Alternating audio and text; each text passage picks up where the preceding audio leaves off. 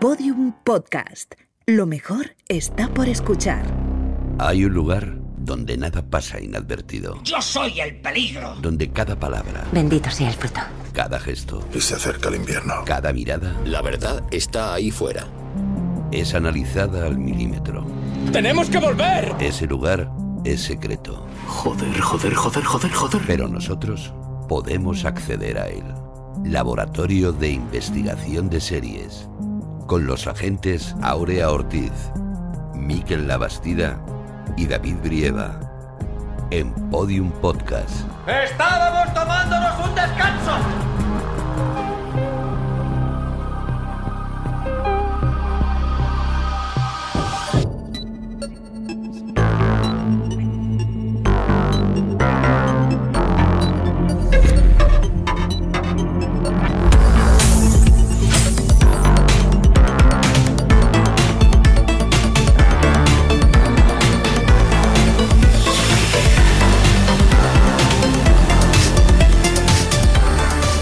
Bienvenidos al Laboratorio de Investigación de Series en el sexto capítulo de nuestra undécima temporada.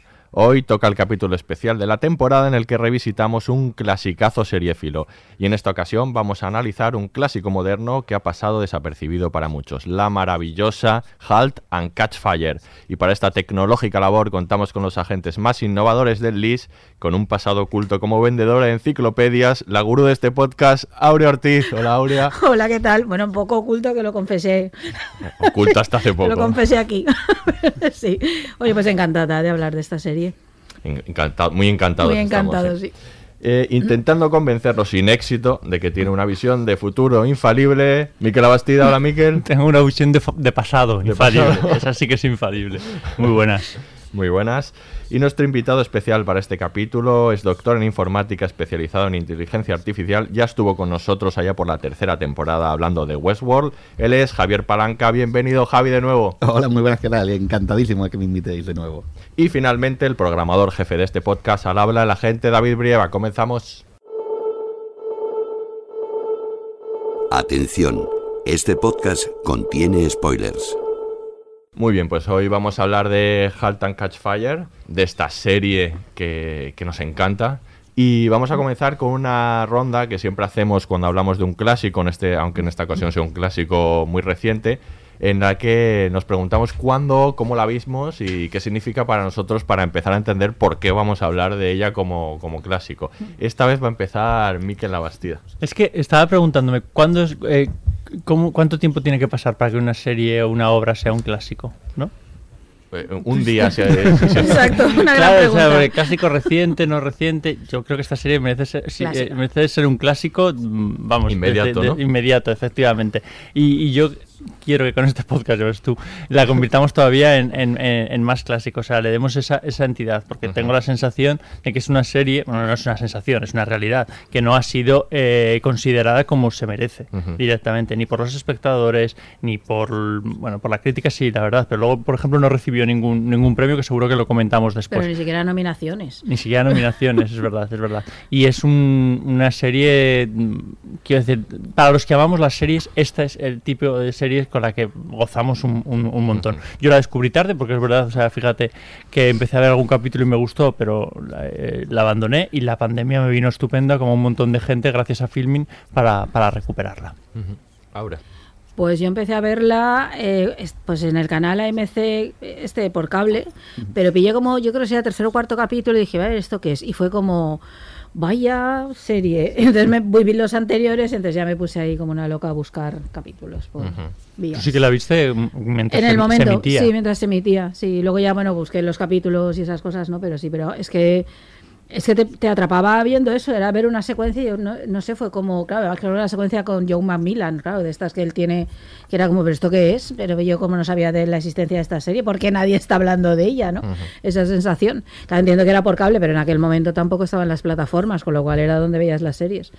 Y fue flechazo, flechazo total y eh, vamos, mm, estaba absolutamente de acuerdo con lo que ha dicho Miquel, esto, esto es una serie que esperamos desde este podcast, por favor, que, que- que la veáis, que la veáis.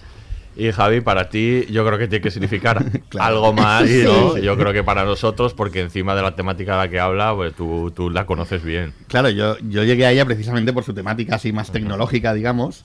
Aunque luego descubrí que eso es lo de menos en esta Sí. serie. Eso es un poco lo que te engancha al principio, pero luego la serie va de otras cosas. Y, Claro. Y efectivamente, pues la vi casi casi al día cuando iba saliendo en AMC, como, como iba pu- pudiendo eh, ir capturando los capítulos y me atrapó, bueno, casi desde el primer momento. Es que es alucinante esta serie. Sí. Luego nos vas a dar una visión también sobre, sobre ese tema que trata, que es verdad Claro. que luego habla de muchas más cosas, pero, pero que nos apetece mucho escuchar. Eh, yo la vi porque el señor Miquel Labastida insistió mucho, pero mucho, mucho, mucho. Muy bien ahí, Miquel. Y, y- y me daba la paliza, yo creo que porque sabía que, que me iba a encantar, ¿no? Yo, yo se lo agradezco. Y, y claro, obviamente, pues, pues me encantó. Es una serie que, que, me, mar- que me maravilló. Tiene todas las cosas que. Esto ya lo has dicho varias veces, ¿eh? ¿El Porque eh, series que, Que has te- visto porque que te te, insistí mucho, mucho, mucho, mucho. Eso es que haces un buen Lo cual trabajo. quiere decir que, no- que a partir de ahora no debería insistirte tanto. Deberías Luego- hacerle caso antes. Exacto. Sí. Eh, luego, luego están las que yo le insisto a Miquel, de las que no habla aquí porque por algo será, no, no le gustaron o lo que sea. Y, Esto es muy raro a veces. y, y claro, es una serie que, que me encanta. Yo creo que tiene. eh, que es heredera de, de todo lo que ha llegado antes que ella, que de, de todas las cosas buenas de, de grandes series que, que la precedieron, que incorpora cosas que no tenían incluso esas series, de lo que luego hablaremos, y, y que me- y sobre todo me enamoran, por supuesto, sus, me enamoraron sus personajes, pero eh, me fascina sobre todo por la, por la capacidad que tiene permanente para reinventarse. Eh, esa capacidad, eh, ese- esa ambición que tiene esa serie en ese sentido de reinventarse, de contar cosas nuevas y nuevas fórmulas permanente, que es casi tan grande como la de los personajes que retrata. Yo creo que eso es lo que más me, me- enganchó y me enamoró de la serie. Así que ahora vamos a escuchar la ficha y comenzamos a hablar de Halt and Catch Fire. Nombre de la serie, Hold and Catch Fire. cadena, AMC. En España está disponible en Filmin. fecha de estreno del primer episodio, 1 de junio de 2014. número de temporadas, 4. creadores, Christopher Canwell y Christopher C. Rogers. reparto, Lee Pace, Mackenzie Davis, Scott McNary, Kerry Bisset. sinopsis. La serie se desarrolla a principios de los 80 y en torno a un grupo de profesionales relacionados con la informática que tratan de buscar el éxito en pleno auge de los ordenadores personales.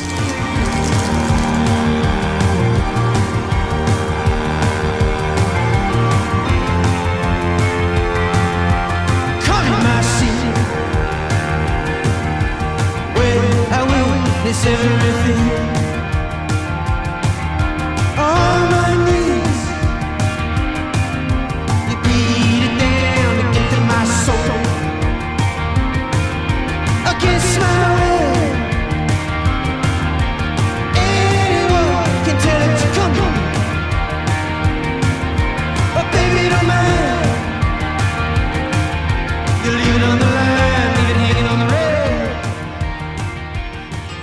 tenemos planazo, ¿eh? Hoy, Pues, hablar de Catch Fire, temazos. Los o sea, temazos, sí, sí, Estáis emocionados. ¿eh? sí, sí. Estamos muy emocionados. Qué gusto.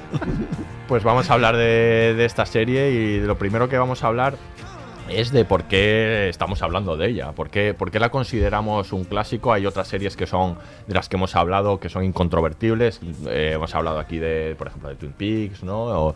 O, de otras grandes series que, ya están consideradas en, en el Olimpo, ¿no? De las, de las series, en cualquier eh, resumen de las mejores series van a aparecer. Esta probablemente no. Probablemente si, si se hiciese un, un top, lo que sea, de, de series entre los grandes críticos, no aparecería. Pero nosotros creemos que está ahí. Bueno, ¿por qué?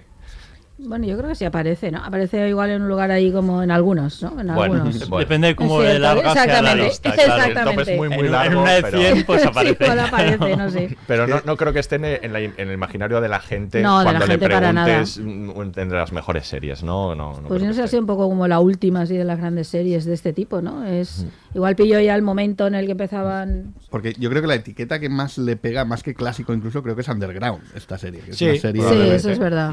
que, que se merece ser un clásico, y- pero no lo ha sido precisamente por esa falta de, de público, quizás. Mm. y de Pero sí tiene ese aire de serie oculta que hay que Sí, descubrir. que hay totalmente. que- Yo creo que yo creo que hay una parte que tiene que ver con el tema, porque yo reconozco que al principio esto claro, en el mundo de la informática y tal, yo como no soy del campo de Javi, Claro, sí, sí, te puede es dar como pereza, te dices, puede dar pereza. a saber qué va a ser esto, Claro, ¿no? sí. Y es verdad que los primeros capítulos hacen poca concesión porque el lenguaje es, bueno, eh, todo el rato están hablando en lenguaje técnico y ya te apañarás, espectador, espectadora. Exacto, son durillos. Ahí, ahí. pero pero, Pero ¿por, claro, qué, por qué nosotros pensamos que, no que sé, sí es lo que, es? es que es que es una es que es un gran relato de estos, es que estos personajes quieres seguirlos sí o sí donde vayas, están muy bien construidos.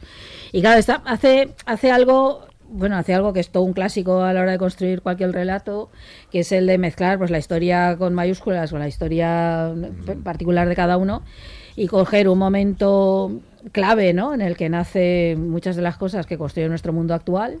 ¿No? El momento en que nace toda la informática como tal, ¿no? Bueno, no nace la informática, pero sí todo, Sí, pero todo esto bueno, comienza... la informática de consumo, podríamos consumo, decir, efectivamente, comienza a convertirse en, en lo indispensable que es hoy en día. Y esto lo utiliza como el como la base, ¿no? Para coger ahí un montón, unos, sobre todo cuatro personajes, aunque luego tiene otros detrás también muy buenos, en los que, no sé, son fascinantes. Toda, consigue que esa época sea fascinante, completamente. Es un poco, bueno, pues lo que consigue Mad Men con la publicidad, que habla de publicidad, hombre, sí, pero es un poco esto, ¿no? Entonces es, no sé, es que quieres estar con ellos. Yo me parece una manera de construir la, la historia extraordinaria, vamos. Eh, Yo, ya lo decía antes, o sea, quiero decir, para los para, para las personas clásicas que, habla- que, ama- que amábamos la- las series, Sí. esta, esta, es una, esta es una serie eh, de esas que nos hicieron amar las, las series, ¿no? Que, eh, que son series de largo recorrido, con personajes que tienen un desarrollo y, y están pensados aparte para que tengan un, un desarrollo, para consumirlas de un modo pausado. Eh, series que te hacen pensar, que te hacen eh, identificarte todo, el- todo el rato. O sea, tú estás, eh, te metes di- directamente en la vida de esos, de esos personajes y quieres seguir con ellos, con sus errores y, y con, bueno, iba a decir con sus errores y con sus eh, fracasos, porque aquí hay más errores que, que otras cosas y con, sus, y con sus aciertos. Pero la palabra fracaso me viene a la cabeza porque creo que esta serie es el gran retrato del fracaso.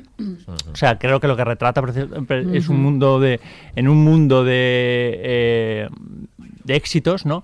Eh, vemos a los seguimos con los perdedores todo el rato, ¿no? Son, son, son personajes que cuando están a punto de, de ganar siempre les eh, ocurre algo y nunca consiguen alcanzar esa, esa, esa, esa cima, ¿no? Y, y claro, el en el retrato del fracaso es muy, muy, muy complicado no identificarte en algún momento, porque la mayoría de personas, mm, quiero decir, hemos fracasado varias veces en, en nuestras intenciones en, en, en la vida. Con estas credenciales, ¿cómo no va a ser un clásico? Claro. Javi, ¿tú qué destacarías de, de esta serie para, para considerar algo tan... Claro, yo creo que más o menos ya lo habéis comentado y es precisamente que es una serie sobre las personas, sobre los personajes. El- lo que decíamos antes, la- el tema tecnológico es una premisa, es algo que a la vez es un poco lastre para la serie, como le ha pasado a muchas, que no llegan a tener quizás un éxito más masivo porque tienen esa introducción un poco más dura o que parece que solo va a gustar a los frikis, digamos, ¿no? Le pasó un poco a Silicon Valley, por ejemplo. Yo creo que la única que tuvo éxito fue Big Bang en ese, en ese aspecto. Pero esta tiene también ese problemilla, ¿no? Que tiene una introducción muy tecnológica al principio, aunque luego es la historia de fondo casi casi. Y cuando descubres que la serie de verdad va sobre es- esas personas, sobre esos personajes, es cuando te peta la cabeza, ves que es un, es un dramón al final y es, a mí, bueno, me flipó en ese Y luego está muy concebida, algo como apuntaba Miquel, como una serie, a ver si me explico. Necesitas verla, porque, a ver, pasan cosas, es verdad que pasan bastantes cosas, que el fracaso, que presentan esto, que tal, acontecimientos quiero decir, pero hay pero pero son ellos los que te atrapan, es el prototipo de serie de personajes, que esto hay mucha gente que no le gusta porque entiende que son series en las que no pasa nada, porque si no están pasando cosas todo el rato, parece que no hay una historia. En la que no están pasando cosas explícitamente. Explícitamente, claro. a eso me refiero, ¿no?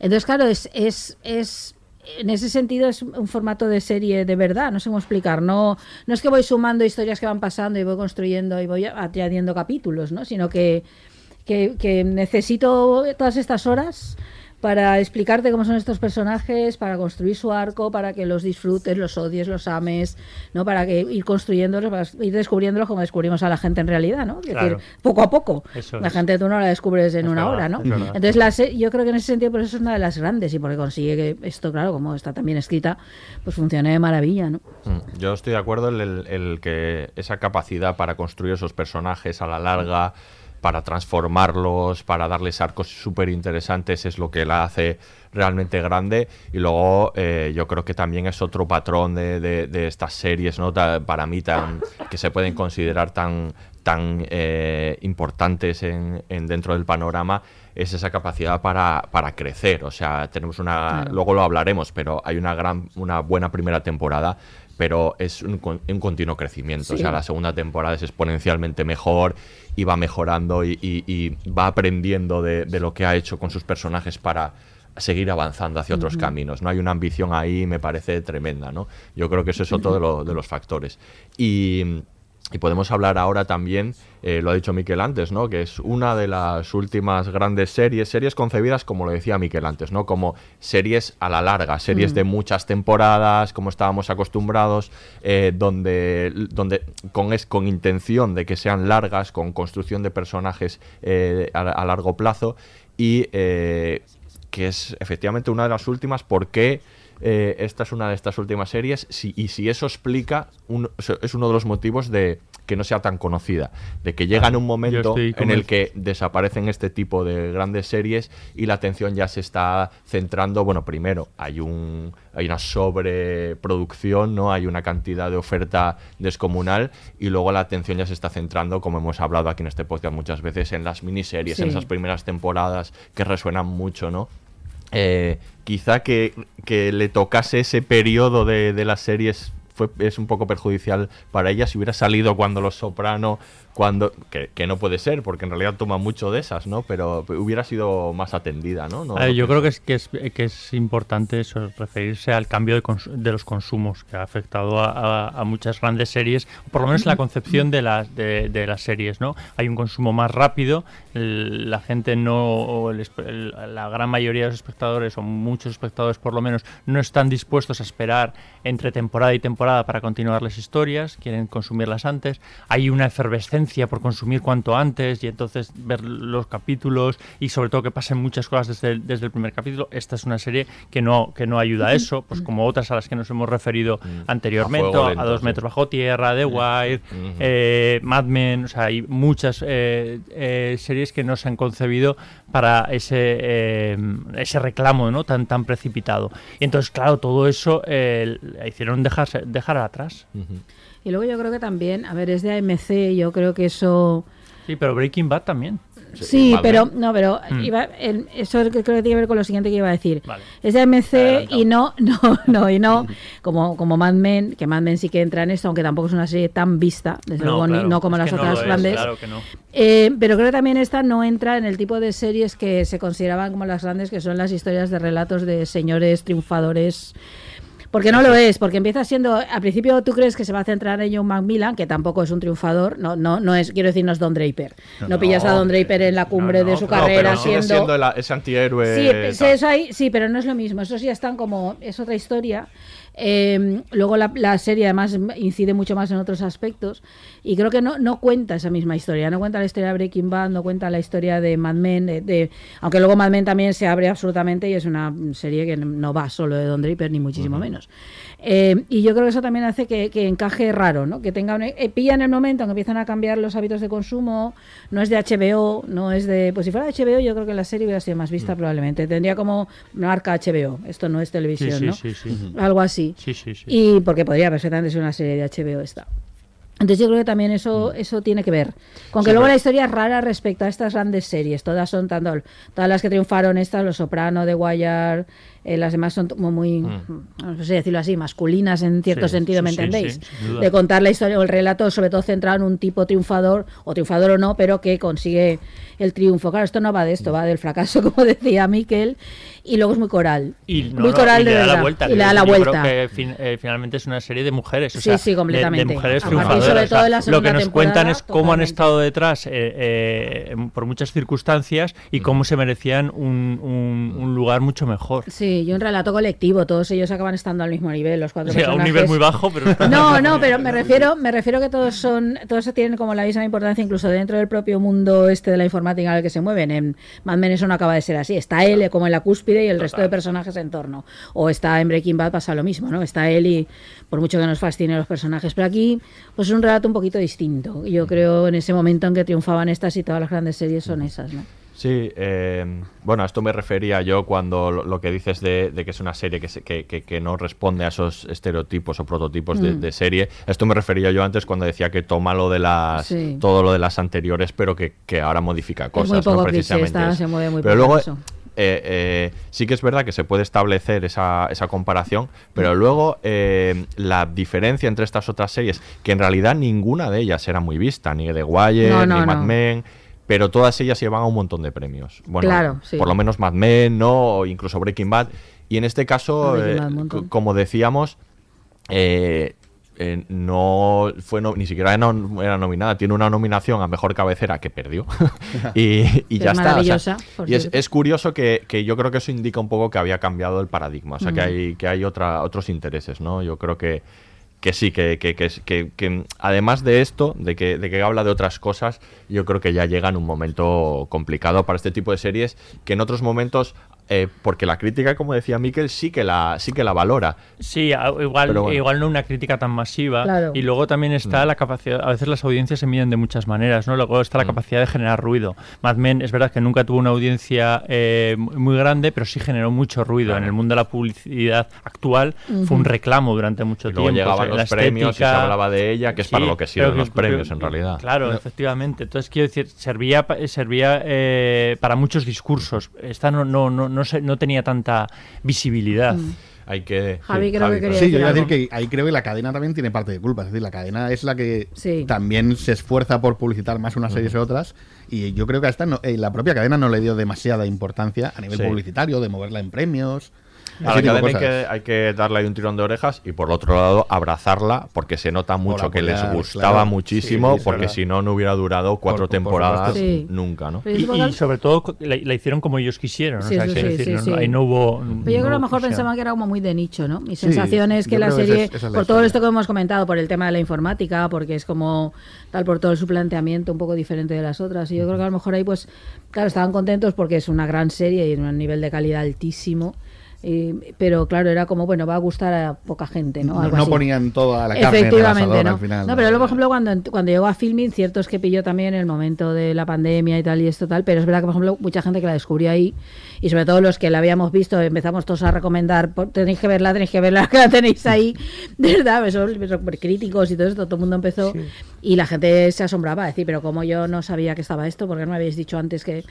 eh, porque y sí, yo en la porque pandemia, que teníamos tiemp- un poquito Claro, más de tiempo y para ver series de cuatro temporadas. es, porque ahora es. te planta cara una serie de Sí, cuatro temporadas. Y, y luego tenía otra cosa que también yo creo que echa a la gente para atrás, que es el propio título. Sí, no, sí, el claro. propio título no ayuda es para verdad. nada a que digas, voy a ver esta ¿Qué serie. será? Es que más no, no, no puedes claro. adivinar de qué va, menos Es que seas complicado. informático y Luego, sepas que luego una- nos explicas qué, qué Sí, sí. la significa. expresión. Sí, pero es eso, ¿no? Sí. Sí, sí. Bueno, pues es una serie que, que tiene nombre, ¿no? Tiene dos nombres, que son Christopher Cantwell y Christopher Rogers, lo- los, Los. Chris, los, Los Chris, los vamos a llamar los Chris, ¿vale? Como, como los Javis, pero... Exacto. Eh, y, es curiosísimo porque salen de la nada. O sea, los dos cuando empiezan a, a rodar, eh, cuando, cuando venden el proyecto AMC de Halt and Catch Fire, están trabajando en las redes sociales de Disney. No, no han hecho prácticamente nada. Algún ayuda de guion en un capítulo de Monk, poquísimo. Desde entonces, poco más han hecho. Eh, de Christopher Canwell es, guionista de cómic, ha guionizado sobre todo para Marvel y para, para Disney, eh, cosas como Capitán América, Iron Man o Big One, pero, pero poco más han hecho, ¿no? Y, es muy curioso que a estos dos chavales, porque eran muy jóvenes, les dan la, la oportunidad a MC, se lo tratan de vender a HBO, a Showtime y a, y a AMC. Y AMC eh, realmente están interesados y tras varias reuniones les aprueban el proyecto sin confiar tampoco demasiado en ellos como novatos. Entonces les ponen un, show, un showrunner que se llama, se llama Jonathan Lisco, que ha hecho ha ejercido de showrunner en muchas otras series. Y durante las dos primeras temporadas ellos tienen un showrunner que es como un babysitter, o sea que está ahí para, para ayudarles, a pesar de que el nombre de él tampoco ha trascendido mucho, porque los creadores son ellos. Le ponen dos productores que vienen de hacer Breaking Bad y le pone y una sala de guionistas tremenda que ellos decían que, que estaban acojonados Bueno, no que extraño. entraban en esa sala de guionistas con ellos siendo ellos los creadores y los que mandaban allí, pero que tenían muy, muy, muy poca experiencia y tenían al guionista de Deadwood, al guionista de Mad Men, al guionista de Breaking Bad y, y estaban ahí Impone, acojonados, ¿no? Sí. Y poco a poco ellos cuentan, y esto lo, lo hablaremos ahora dentro de poco, que ellos no se sienten cómodos o que, o que haya conectado lo que ellos querían hasta más o menos la mitad avanzada de la primera temporada. Y que no es hasta la segunda temporada cuando ya se están con la confianza de hacer lo que ellos quieren hacer. Eso se Y- nota, para la segunda temporada despega. Efectivamente, lo hablaremos ahora, pero eso se nota. Y la y ya a partir de la tercera, tercera y cuarta temporada ya son ellos los showrunners, ya mandan ellos, ¿no? Otra cosa que hay que contar de ellos es que el padre, creo que es de Christopher Cadwell, eh, había trabajado en los años 80-90 en este sector.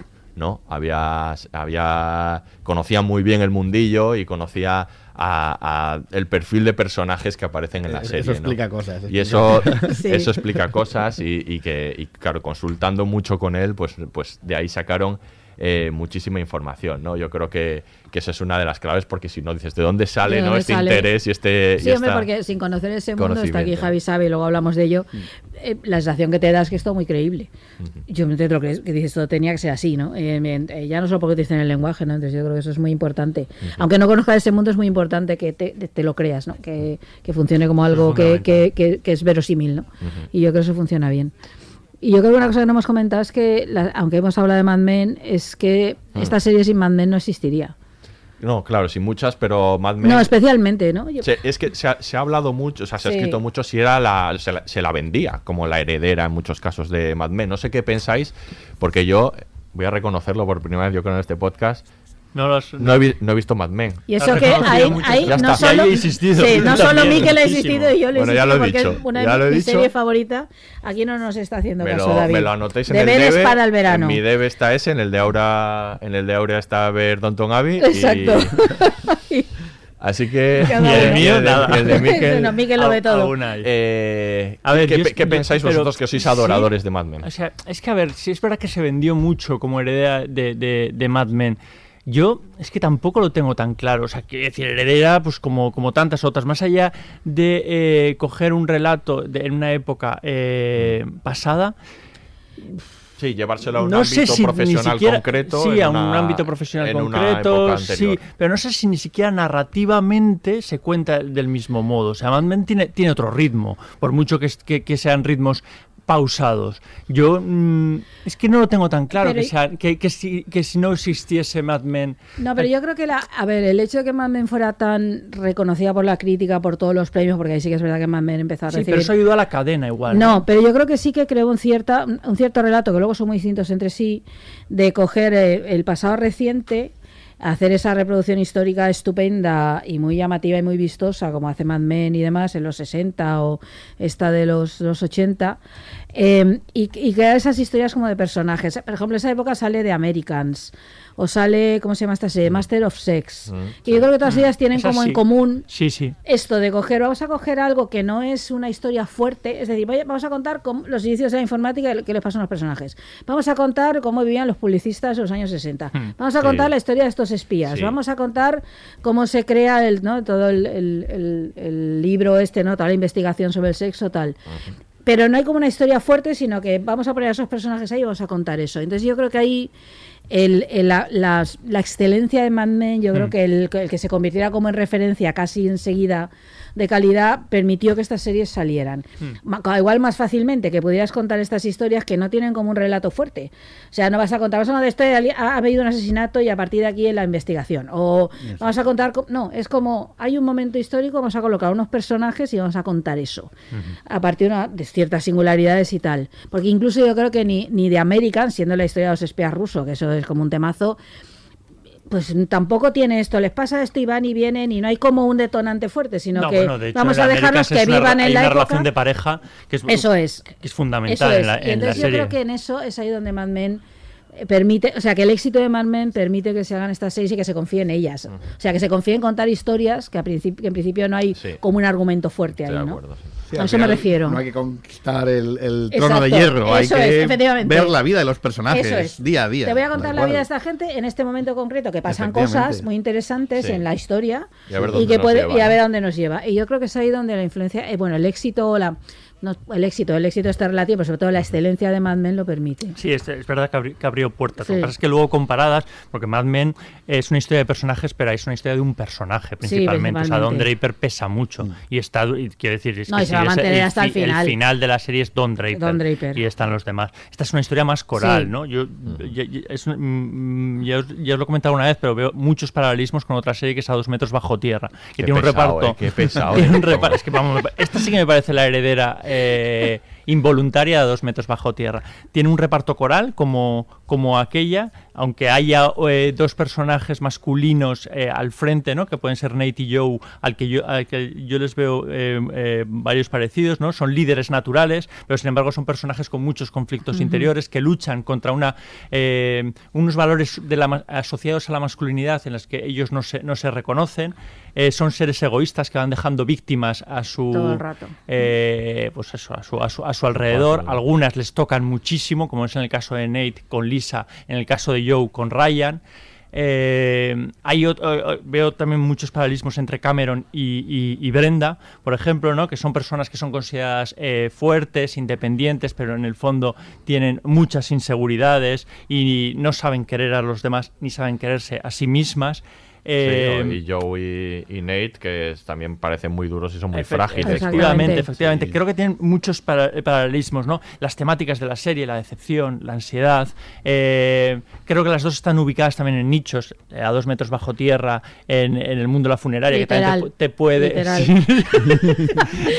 Literalmente en que te puede alejar un poco al principio, pero que cuando ya entras te das cuenta que aquello va mucho más allá de, donde se desarrolla la, la- la historia. Y en cuanto, incluso en la construcción de la trama, voy a hacer ya un spoiler, hay una muerte en el antepenúltimo capítulo de las dos que te deja devastado, que son las dos peores muertes que yo he visto Sí. en las Ya, en, totalmente en- de en acuerdo. la- en las series. Ya está, esa es mi comparativa. Te ha quedado precioso, acaba Pues va- sí, va- vamos a escuchar un corte, porque si no, Miquel hace un podcast Sí. de a dos metros bajo tierra. De nuevo.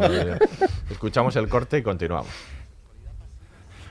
Después de IBM recorrí el país buscando respuestas. Y leí tu artículo y no pude dejar de pensar en ello.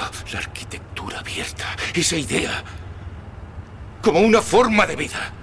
Me mantenía despierto una y otra noche. Volví otra vez a ser aquel niño. Te seguí la pista hasta Comdex y vi cómo te echaban a ti y también a tu preciosa máquina del mercado. Y tú, cuando te vi, todo lo que desprendes provoca a la gente. Pensé que podríamos hacerlo precisamente porque no somos personas razonables. Y el progreso depende de cómo adaptemos el mundo a nosotros. Y no al contrario. Quiero creer eso. Tengo que creerlo. Mañana estaré aquí a las 7 de la mañana y seguiré adelante. No tenéis por qué uniros a mí, pero... Algo me dice que los dos necesitáis esto tanto como yo.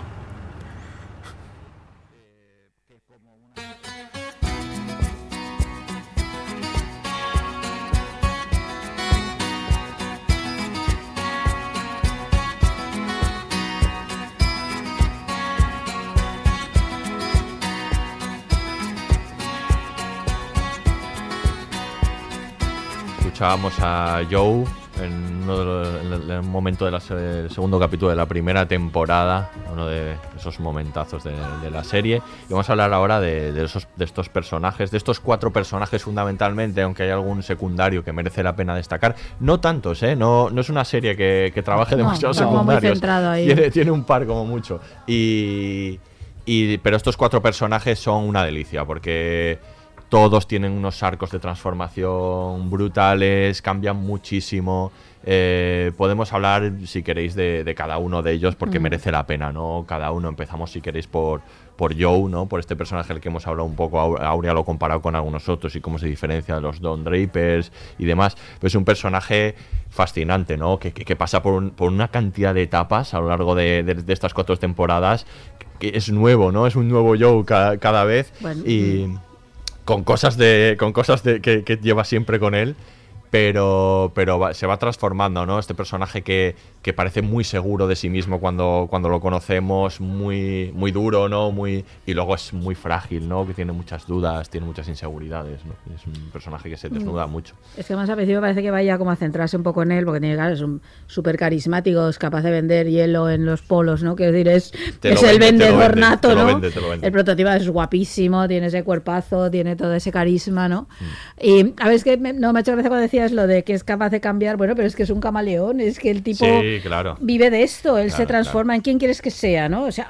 hay una, a ver, hay una parte de él de, de- de intentar como imponer sus reglas, de bueno, él, ve el futuro y quiere hacer esto y sabe qué tal, pero hay otra de, de- de eso, de intentar adaptarse, que luego le sale de aquella manera, claro.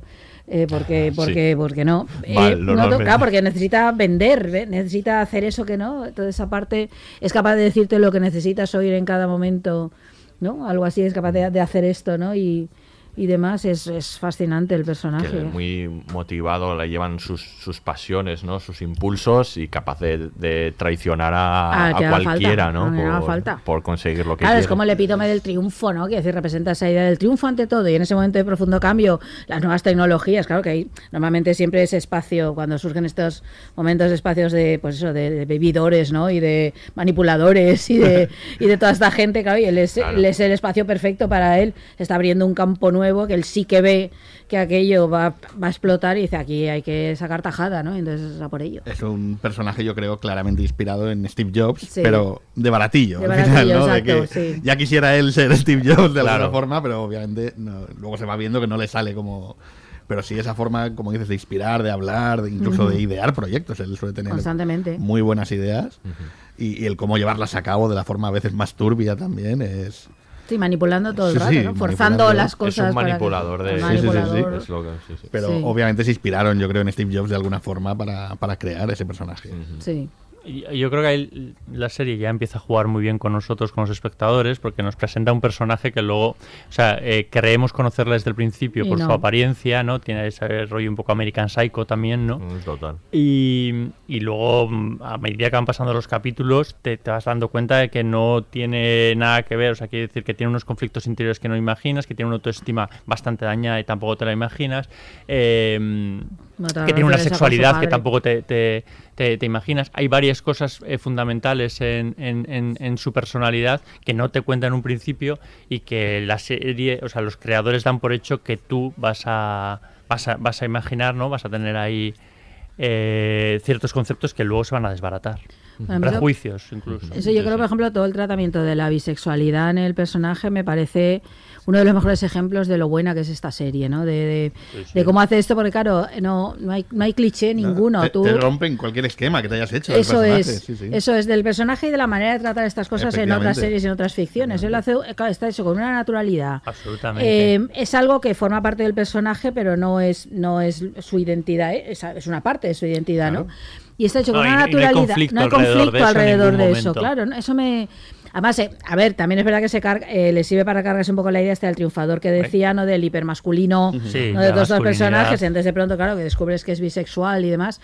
A mí esto me parece que está tan bien hecho, tan, tan bien tan bien tratado con una esa, esa naturalidad bueno el mundo es que el mundo es así la gente es así ya está no y entonces está presentado pues como cualquier otra cosa no y es un ejemplo precioso de justo como la serie es lo cuidada que está lo bien contada el- que está el todo cómo eso. trata esta serie tanto la sexualidad, no solo ese personaje, sino Sí, en general, en como general. incluso el feminismo también, que también también iremos, también también me parece una obra de arte en ese aspecto. Sí. Y, y creo que has dado una clave al decir que sencillamente lo trata con naturalidad. es, algo que algo más de sus vidas, eso no es. es. ni el centro de la historia, ni el centro del conflicto, ni nada parecido. Sí, sí, sencillamente es una parte más de su vida. A mí me fascina mucho cómo está atrapado por su ambición, ¿no? No puede Sí. ser feliz por ello, ¿no? En la, en la- nunca hay la- suficiente Claro, esa pri- la primera temporada lo descubrimos así, ¿no? Así se nos, ro- nos retrata, es el que empuja, ¿no? Empuja a todos, ¿no? Hacia conseguir Sí. aquello. Quieran o no quieran. Quieran o no quieran. ¿no? Contra A todo. Pero luego en- en- nos encontramos en la segunda temporada con un Joe que tiene una pareja que Ah, bueno, parece que está que está trabajando en la empresa del padre de ella pero ahí y, no, y te no crees nada. puede y no puede. pero o sea, tú lo ves al eso final y dices imposible quiere no, no. eh, se le ocurre una idea y tiene que conseguirla, ¿no? Y, y destroza todo, Todo lo lo que, todo lo que ha construido. La- luego tenemos eh, la tercera temporada cuando ya tiene su propia empresa, ¿no? Con toda la historia con, con Ryan que también tiene, lo tiene todo, pero se le ocurre otra idea más Sí. y se le va al garete todo, ¿no? En la cuarta temporada vemos ese Joe encerrado en el, en el sótano, ¿no? Cuando están haciendo lo del proyecto de la, Sí, de la sí. web, ¿no? Ahí vemos muchos Joes, pero al final siempre le puede lo mismo. Él tiene una idea, tiene que perseguirla y, arras y, y si hace falta arrasar todo lo que ha construido de- Pero por el pero camino. es que esto es muy chulo, porque es la idea de persigue tu sueño, que es el ideal de la ¿no? del American Way of Life, de la manera de vivir, y esto nos lo están vendiendo ahora todos los gurús del pensamiento positivo ese de las narices. No, es esta idea, el persigue tu sueño, y claro, que te muestra persigue tu sueño, mm, pero es que mira lo que te pasa, persigue tu sueño. No, eh. Claro, y, y yo creo que es un ejemplo precioso de ir a la, a la contra de esa idea del persigue tu sueño que ha construido, bueno, construido un montón de series y un montón de eso en el sentido positivo. Todos están, toda esa idea del persigue tu sueño está detrás de un montón de las, de casi todas las pelis de Hollywood, de muchísimas series, todas son muy, ¿no? El, el- el héroe, el carisma, ¿no? El que consigue aquello. Si puedes, si quieres, puedes y todas esas cosas. No, mira, es que primero nunca estás satisfecho, o sea, nunca vas a, nunca vas a encontrar el esto. Y luego vas a dejar una cantidad de, de- de daño por el camino por perseguir tu sueño, que fíjate, ¿no? Sí. Y Y otro luego de- muy bien interpretado, bueno, esto ya Bueno, de para todos, decir, para yo todos. creo que, de- a ver, hay que decirlo, yo creo que hay, Hay una para todos. hay una ahí perfecta coherencia entre el Lipis actor. está, está muy bien, sí. Eh, Es verdad, sobre todo ahí en este caso porque hay una, una coherencia. Sí, porque se podría pasar un poco en algún Sí. momento el estereotipo y yo creo que está justo en donde que- quieren los creadores que esté y nosotros agradecemos, ¿no? Como espectadores. Sí, Y luego esta serie es donde conocimos sobre todo a Mackenzie Davis, ¿no? Esa, que ahora sí que es la que te ha tenido la más... esa estrella no Sí, sí, ahora- fulgurante que eh, es muy difícil no tener un crash con ella en esta Sí. serie porque totalmente. Absolutamente. porque Totalmente. es- está guapísima, pero, pero que también ha- hace una actuación espectacular y tiene también un, un arco muy muy interesante que en este caso yo creo que es de maduración, ¿no? La vemos como es una cría, ¿no? Cuando la conocemos, ¿no? Con una actitud sobre todo muy infantil, ¿no? Sí. Eh, en, muchos, en muchos casos y es otra Cameron completamente distinta cuando acaba la serie. Es un, Bueno, es que le han un pasado proceso, muchas cosas, es ¿eh? un proceso, es una y, y Aprende- sobre todo se nota, cambia en la actuación eh, Sí. mucho, ¿no? Como esa actuación como nerviosa, esa energía nerviosa que tiene Mackenzie Davis en las primeras temporadas está totalmente calmada, ¿no? En la, en la última, ¿no? Es otro, otro otra persona. Yo en las primeras temporadas, claro, es que es muy adolescente, es verdad que es muy joven, pero es que es como te dan ganas de cogerla y decir, nena, de verdad. O sea, deja de hacer el idiota un rato, ¿no? Como deja de comportarte como una niña malcriada esta. Yo soy la rebelde, ¿no? Que es que, pero, además, eh, pero bien, quiero decir, bien construida porque es que, eh, vamos, es completamente lógico que sea así, ¿no? Y luego yo creo que, que otra vez con el momento ese que ha, ahí, ¿no? El, el momento ese de nacimiento, ¿no? De toda esta la informática para ya para todo el mundo, de profundísimo cambio. Es que están muy bien elegidos los personajes. Yo podría dedicarse a la informática como en su momento, no sé, cuando llegó el cine, lo A veo lo como uno sea, de los sí. pioneros del cine vendiendo la burra de la, nueva la nueva tecnología. Le da igual. Es la informática, es pero. exactamente, claro. pero podía vender cualquier cosa. Claro, ella, Cameron, la solitaria, rebelde, encuentra ahí, sin embargo, una, su identidad y sí, muy vinculada, yo creo, a. En este caso sí, ¿no? A ser una hacker y a ser, bueno, y a, ser y a manejar todo esto y, y muy bien. Y luego yo creo que es modelo de como de personajes posteriores, por ejemplo, no en lo malo, pero sí de Elizabeth Salander, que, que creo que está, nace muy de un personaje como el de como el de esta mujer. Es decir, ella su, la, su chupa de cuero, su tal, su rebeldía, su oscuridad, su me meto para adentro, ¿no? Esta cosa introspectiva todo el rato ahí. Así que luego, bueno, se ha convertido casi en un cliché en muchas películas, sobre todo de jóvenes y adolescentes, ¿no? Pero sí. Está muy bien la mirada, aparte poner el foco en una, en una mirada femenina, ¿no? Sí. En un mundo que eh, está muy masculinizado. Eh, eh, no sé si tanto en la, en- en la vida real, pero desde luego en los retratos audiovisuales que nos, que nos habían planteado es un, un mundo fundamentalmente de hombres y los que han tra- trascendido, tú has dicho Steve Jobs, pero otros tantos son, son hombres, ¿no? Sí. Entonces está, eh, está muy bien porque estoy convencido, aunque, bueno, no, no- no- iba a decir que no lo conozco, pero yo creo que la- las primeras mujeres que, que o sea, el- los videojuegos fueron unas, mu- hubo varias mujeres ahí muy muchos importantes, personajes ¿no? femeninos importantes en la historia de la informática. Por eso, pero que no, no, y luego no han sido eh, tan reivindicados, ¿no? Efectivamente, eh, al final la, la programación se la inventó una mujer, Eso. la señora Ada Byron, Ada, la sí. hija de Lord Byron. Sí. Claro. Y, y hay que estar continuamente luchando por reconocer, por ejemplo, esa figura que quizás es de las de las más reconocidas hoy en día, pero, pero hay que luchar por esa, ese reconocimiento en videojuegos los días también. Eso, Roberta Williams, Williams, ¿no? una de las más importantes. Claro, ahí hubo varias mujeres Sí. importantes. Está, muy bien esa, esa, esa mirada. Y luego como personajes, es- ese, ese tipo de personajes que mm, a mí me gustan, ¿no? Que los odias eh, en, en- en algunos tramos del, del relato, los amas mucho en, en otros, vas ahí como flu- fluctuando, ¿no? Da muchas ganas de darle un abrazo a esta. Casi Sí, siempre, hay un venden, proce- a ver, es verdad que hay un proceso un de caldito, maduración, hay un proceso Es de maduración al que tú asistes, ¿no? Sí. Y, l- luego aparte creo que es muy honesta con sus ideas, mm, que no les pasa tanto a los personajes Sí. de, de- de su alrededor, eh, pese a todo, y tiene una de las secuencias para mí mejores de, de la serie en el momento en el que la, traic- la traicionan todos vendiendo las, Mm. las, las acciones tercera temporada, sí. en la tercera temporada y que ella está completamente devastada. O sea, simplemente, o sea, quiero decir, es que le duele porque le está, o sea, quiero decir, como si le hubiesen dado un puñetazo en el estómago. O sea, se le nota perfectamente en ese, en ese momento, simplemente hace unos alaridos que a ti te, te, te- te sobrecogen y te Sí. encogen directamente. Pero es que es muy idealista, decías que eso porque yo creo que es la más de todos, ¿no? Que, bueno, Macmillan evidentemente de idealista no tiene nada, quiere ganar dinero, Joe, Claro. quiere, quiere hacer negocio, pero ella no quiere hacer negocio. Quiere decir que venga el negocio bien, pero ella lo que quiere es programar y quiere ser creativa programando y quiere y, y ver todo lo nuevo está surgiendo y se da y es capaz de cambiar, claro, de pronto descubre algo por lo que iban, algo nuevo, entonces claro que quiere cambiar porque eso le parece mucho más fascinante, ¿no? Entonces es, es una idealista, ella cree en lo que está haciendo y en el fondo lo de ganar dinero pues está bien, pero no, en todo caso puede ser lo que le permita hacer otras Sí, es, cosas. es como ¿no? la recompensa por hacer lo que le gusta, Eso por es. hacer lo que le apasiona. Eso, y una herramienta que le permite hacer cos- eso, ¿no? lo que ella quiere. ¿no? Entonces es muy distinta ahí, ¿no? En, en eso. Entonces, claro, es que la quieres sí o sí, incluso cuando hace idioteces. Sí, porque además pelea con uñas y dientes Buah, por lo que, es por tremenda. lo que cree, ¿no? Y por lo que Y imponerse y ahí por- en todo ese mundo de hombres, que eso está muy bien. Que es Sí. decir, ella es la que la jefa, ¿no? Que Es- dices es que un caramba. personaje, sí, que evoluciona muy bien. A mí la primera temporada, quizás cuando, entre comillas, peor me cae, ¿no? Me, Sí, sí, sí, eh, eso va de rebelde, me recuerda mucho a Angelina Jolie en la película de Hackers, Es cosas verdad, así. es ese modelo, Mismo sí. prototipo, mismo corte de Sí, pelo, van. sí, sí, sí. Pero luego, exacto, va- vas descubriendo que el personaje tiene mucho más detrás y que evoluciona muy bien también. Sí. Una de las cosas que no ha mencionado Mikel, ya me parece raro, de, de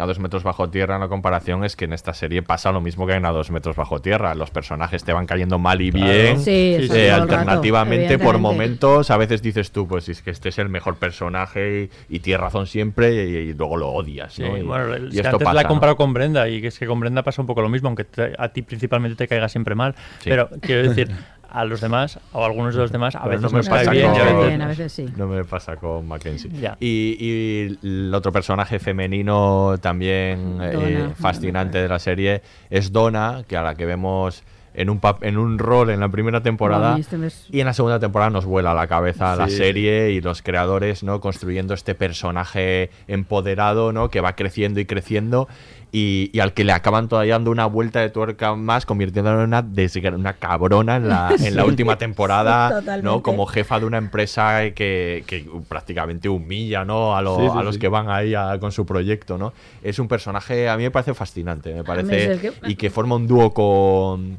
con Mackenzie Davis Con Cameron, sí. sí. con Cam eh, espectacular. Eh, esa, la relación entre ellas es absolutamente maravillosa, yo creo. Yo creo que esa es la gran sorpresa de la segunda temporada cuando empieza a destaparse. Claro, porque tú- esta sí que la tienes al principio, pues nada, esposa y madre, vale, pues así que vas viendo que evidentemente sabe mucho cuando salva la empresa, ¿no? Llega allí. Apunta. Claro, apunta y tú ya ¿eh? empiezas a preguntar de, a ver, que esta es muy lista y parece que, o sea, pero no te esperas que explote de esa manera, ¿no? Y a mí yo ahí cuando la serie hace la alianza de las dos y cuando empiezan esto, esto me parece que la serie La idealista y la práctica. Y la ¿no? práctica. Bueno, Bueno. práctica por narices, ¿sabes? Es No, no, esposa y madre. ella No le queda es- más remedio que, que ser práctica. cosas Ella sí que tiene que y- mantener una familia, porque el otro está ahí haciendo sus creaciones, ¿no? En su, y metido en su ensimismamiento, Gordon. Pero a la vez hab- hablabas de empoderamiento, la que más sabe La de todos, más. la que le da mil vueltas cuando su marido tiene problemas, va a preguntarle a ella, oye, Claro. ¿cómo resuelvo esto? ¿Cómo lo hago? Sí. Es Una tía que puede parecer una ama de casa cuando te la presentan y, es eh, a nivel ingenieril, digamos, un, un Es genio, una un ama de genio. casa. Bueno, es, es una ama de casa. Y No precisamente el ser no ama de casa eso. es el gran lastre que tiene, como otras muchas mujeres, Sí, sí, eh, sí. porque ella sí que ha tenido que renunciar a, a- a- a su vida laboral, a su proyección, que después nos damos cuenta que tenía una proyección infinitamente mayor que la de su, que la de su marido y tiene una seguridad y unas bases, pero a- a la- lo, ha, lo ha tenido que dejar atrás para cuidar de, de- de sus hijas y de ese, de- y de ese, y de ese hogar. Y, y yo creo que la manera en que nos lo cuentan está genial, Mm. porque tú efectivamente, otra vez como espectador, la percibes como un personaje secundario al que le ves muchas posibilidades, pero estás entendiendo enseguida que ha renunciado a todo eso, que no Sí. tiene ese protagonismo porque tuvo que ocuparse de, de- de- de su casa y de, de sus hijas y de su marido. Exacto. Y, Que sí, que y entonces, eh, efectivamente, y entonces a partir de la segunda temporada nos dan la vuelta y nos muestran todas las posibilidades que, que- que tenían, que no deja de ser otra reivindicación feminista directamente. sí, es sí, decir, mm, es que si la, la sociedad estuviese concebida de otra manera y, y todos estuviésemos más concienciados con ello, posiblemente eh, estas diferencias entre hombres y mujeres pues no serían tan patentes. ¿no? y lo vuelve a ser otro clavo en la tumba esta del eh, macho triunfador. Es decir, que, a ver, todo lo que conocemos de esa época popularmente son señores, señores, digo, y grupos de amigos Sí, sí. en el garaje de su casa construyendo los ordenadores que nos van a cambiar la vida. Pero es que esta, esta El, es- señores, y entonces, claro, esto es lo que hace de pronto para el personaje como el de Donna y te, y te vuela la cabeza de vamos a cargarnos este imaginario que tenéis todos aquí, los Steve Bosniak, el- el- Sí, todos exacto. estos, ¿no? El Steve Jobs y todos los demás, y decir, y vamos a que también había aquí mujeres listísimas esta que es la, la triste historia de la claro, informática. ¿eh? entonces que- eso me gusta mucho cómo se carga eso. La informática fue principalmente creada por mujeres. Y si habéis visto la película también Figuras Ocultas, Sí. por ejemplo, ahí se demuestra un poquito. Eh, pero poco a poco, por alguna razón. Por la eh, de razón de siempre. Bueno, exacto, por la No razón es con mayúsculas. amigos, sí, se, ha- se ha ido desplazando y- y, se ve hoy en día, yo que doy clases en la universidad, se ve que la matrícula obviamente no tiene nada que ver el porcentaje de mujeres con el porcentaje de hombres, es, es increíblemente desigual. Y, Sigue habiendo y- muchas menos mujeres. Muchísimas menos, no sé. Ahora no te sé decir el porcentaje exacto, pero vamos, cuando yo estudié, que iba a decir no hace tantos años, sí hace, pero no quiero pensarlo. eh, a lo mejor en una clase de 100 había 10, como mucho. No, Decían los creadores que, que su intención con ello, que Dios eh, eh, contaban que en, la- en los años 70 la, la informática era algo fundamentalmente de mujeres Sí, eh, sí, sí. y que eso se ha ido- había ido perdiendo gradualmente a lo largo de los años y que su intención con estos personajes era contar sí, sí, ese sí, legado y, Sí, sí, sí, es que- y cambiar un poco, tratar de cambiar un poco las cosas, ¿no? Este, estos dos personajes que forman esa alianza, tanto Cam como Donna, y, y que, y que es fantástico porque al final luego además hay traiciones, ¿no? Sí. Y, y- y- y una relación entre ellas riquísima, ¿no? De la que extraer muchísimo. Y el otro personaje que, que nos falta, lo hemos dejado para el final, yo debo reconocer. A lo mejor otro día te digo otro distinto, pero que es mi favorito. Eh, Sí, pero ya lo has dicho de todos. Eh, ¿Hay alguno que no sea tu favorito? Es que cada vez que dicho de estamos todos hablando que de mi uno, es que has favorito, dicho, pues. Cameron Es es, complicado no es decirlo, ¿eh? imposible no enamorarse. Donna, que es el gran Me personaje. Yo no- y ahora llega Gordon y dices, es mi favorito. Pues es mi Tócate los cojones, claro. Los cuatro son tus favoritos. Pues chúpate esa, pues es mi favorito. Eh, Gor- Gordon, que, que yo, cre- yo creo que es mi favorito, sobre todo por, por la actuación de Scott McNeary, es que es que, impresionante. creo que para mí es la mejor de, para mí es la mejor de todas, porque, porque consigue dotar eh, en lo que es lo me- el mejor él para mí es en dotar de humanidad a un personaje haga lo o sea le adoras haga lo que haga porque mira que hace cabronadas Mira, este mira tío hace, eh, sí. a lo largo de la serie, pero siempre tiene ese punto de humanidad que yo creo que se lo da él como es un actor de estos de perfil bajo, pero que, que a mí me parece que muy convincente, ¿no? Y que tiene también un- unos arcos, ¿no? De, de ese, de ese geek, ¿no? Que fracasado, que ha Claro, fracasado en su proyecto de, de construir a, aquel ordena, micro, microordenador Sí. en la primera temporada y que, y que está relegado a un puesto, ¿no? Eh, Eso que, le lastra muchísimo. que- eh, en el que no está y que es tímido, ¿no? Que no, que, que- que no cree en sí mismo. A, a luego este a pasar eh, también en un segundo plano en la segunda temporada no el todo el tema de su enfermedad no me, a mí me parece un personaje riquísimo no yo yo lo, le, le disfruto mucho no a este personaje Completamente de acuerdo. Es que. además, que ha actuado mucho de contrafigura de Joe McMillan, ¿no? Es ahí como. El otro es la el, relación de ellos dos el triunfador vende humos, que en el fondo sabe, pero sabe lo justo para quedar bien en una conversación y poder hacerlo, mientras que él es el sabio oscuro, ¿no? Que en el fondo el que el cerebro, ¿no? Que puede llevar a cabo toda esa revolución que Joe necesita, pero que son, son dos contrafiguras, incluso físicamente, ¿no? Eso está muy jugado también. Ahí, pero yo estoy de acuerdo en que, a mí, siendo que todos los intérpretes me parecen extraordinarios y Carrie Bissell particularmente me gusta sí, muchísimo, sí. la de Donna Clark, porque Donna, me parece, mm. porque yo creo que el crecimiento es el personaje, incluso, es que es lo que tú dices, cambia su lenguaje corporal, pues son muy buenos actores y están muy bien dirigidos, y claro, toda la interpretación se hace con todo, pero es verdad que este hombre tiene una profundidad A mí me parece un actorazo Scott McNairy. Y sí, sí, desde el principio. O sea, hay como algo ahí en él que te capta Sí, sí. completamente, No ¿no? puedes dejar de, de De, mirar. mirarle, sí, sí, sí. Y hay algo, hay algo en el personaje también que creo que es súper importante, que es el que es menos listo de lo que se cree. Es decir, Eso. tiene un, sentimiento de inferioridad al lado de su mujer continuamente, Sí, sí, sí. Constante. porque obviamente ella sabe mucho más que él y eso a él no lo soporta. Sabe más y es No, más práctica, con claro, lo cual puede llevar a cabo eso que Sí, sabe sí. de una manera que él no. ¿no? Él se cree un genio Eso y es muy bueno, Se quede no- jugando al no- videojuego no- y mientras exacto. ella. Pues va. esa, esa- toda esa segunda temporada en la que está que no sabe qué hacer pues, Sí. porque, Sí, sí, pues no sabe qué hacer porque, pues tiene pasta pero, es pero no rico, sabe qué pero- hacer pero ya entonces que se- inventa ahora, ¿no? se dedica a, a hacer un programa de mapeado para el para el mutiny este que al final se les acaba jodiendo porque que, ¿qué haces aquí que te vayas a casa que Lo nos rompe todo. paz, joder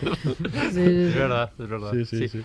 Y a ver, es muy bonita la, la- la relación que se establece, muy bonita y bueno, con muchas aristas, ¿eh? la relación de amistad entre él y, y, y Joe. es, Sí. es preciosa sobre todo yo- al final no es Sí, es- sobre todo al final, pero quiero decir, ahí también ves, quiero decir, un tío tan egoísta, porque Gordon es un tío egoísta, También. sin embargo con Joe es... Los dos lo son. Pero, No, claro. pero establece muchas Sí, concesiones que, no, es muchas, que, muchas, que no establece, por ejemplo, con su mujer, Eso por ejemplo. De hecho, de ahí el fracaso de su, de, su, de su matrimonio. Entonces, también ver un poco cómo se comporta en todos estos escenarios es muy interesante de este, en, este, en este personaje, ¿no? En el éxito, en el fracaso, en la familia, su relación con sus hijas, que creo que también es eh, eh, interesante. Es, es bonito donde la serie le va colocando, ¿no? Y bueno, por hablar un poco también de los secundarios, en realidad ya hemos dicho que tampoco hay tantos, hay personajes que como Ryan que aparecen en una temporada, o Diane Gold, ¿no? Pero yo creo que, o las hijas, por ejemplo, de, de los Clark, que, que son importantes en la cuarta temporada, ¿no? Y que, y que tienen tramas interesantes. Yo creo que hay un personaje solo que, que, dura- que les acompaña durante toda la, la serie que es Bosworth, ¿no? Sí, que es este personaje que también tiene un personaje. que tiene Mucho. que también sorprende, igual lo que contaba Miquel de, de otros personajes, que sorprende porque te construye un perfil de este tejano duro, ¿no? Y, y luego es un trozo de pan, ¿no? Tiene una relación Que maravillosa con Cameron. Cameron ahí. Mm, sí, es un totalmente. personaje que cambia, que se Que transforma. se enamora de la otra, Claro. ¿no? de Diane, ¿es esta? Sí, sí, Diane, sí. sí. Y luego, a mí me parece un personaje también muy interesante, que, que está a la altura en Y otra vez muy inesperado, efectivamente. Mm. ¿no? No, no, no, te esperas, estás buscando el cliché enseguida y lo va destrozando, ¿no? Y yo, por seguir con, mi- con eh, mis similitudes con los dos metros bajo tierra, para mí es como el padre. O sea, quiero decir, es el, es el Sí. que va guiando todo el rato, Sí. un poco así de esa manera en segundo, en segundo plano, a todos los personajes, ¿no? Sí. Es, es el, el espectador que está siempre en, en la primera, Eso en la es. primera fila, viéndoles eh, triunfar y caer, ¿no? Y, y en, eh, en- en su caso, pues muchas veces recogiéndoles cuando están en lo peor, sobre todo porque tiene una especial debilidad por, Por por, Cameron. Pero es muy bonita y sobre todo me gusta mucho su relación con Diane, ¿eh? porque Es- son dos sí. personajes muy diferentes aparentemente y se complementan muy bien, ¿no? y, y luego también en este mundo de, de triunfadores y de grandes negocios, al final ellos nos, nos dan cuenta de lo que es lo importante en la vida, ¿no? Eh, que es encontrar a alguien con quien te concilies y, y con quien estés bien el resto de tu vida, ¿no? O, o por lo menos gran parte de ella. Yo creo que has dado una clave en la idea de esa de que es como el espectador. Todo el rato, yo creo que si tienes todo el rato la sensación, te sientes con él, está mirándolos, él, claro, desde su experiencia, y claro, él está ahí y en ese mundo y un poco más de salida porque es más mayor y, y, bueno, él es un empresario, entonces ve como una oportunidad de negocio, pero bueno, vive... No, a mí... A mí me parece fundamental ese personaje, es que es importantísimo que esté por, esa función, pero también por muchas otras, porque es completa muy bien el cuadro de todos ellos, de todos estos cuatro viviendo en ese carrusel, ¿no? en el cual ahora me arruino, ahora vuelvo, ahora vuelvo a empezar de nuevo, ¿no? ¿Cuántas veces empiezan de nuevo, ¿no? Todo el rato empezando, ¿no?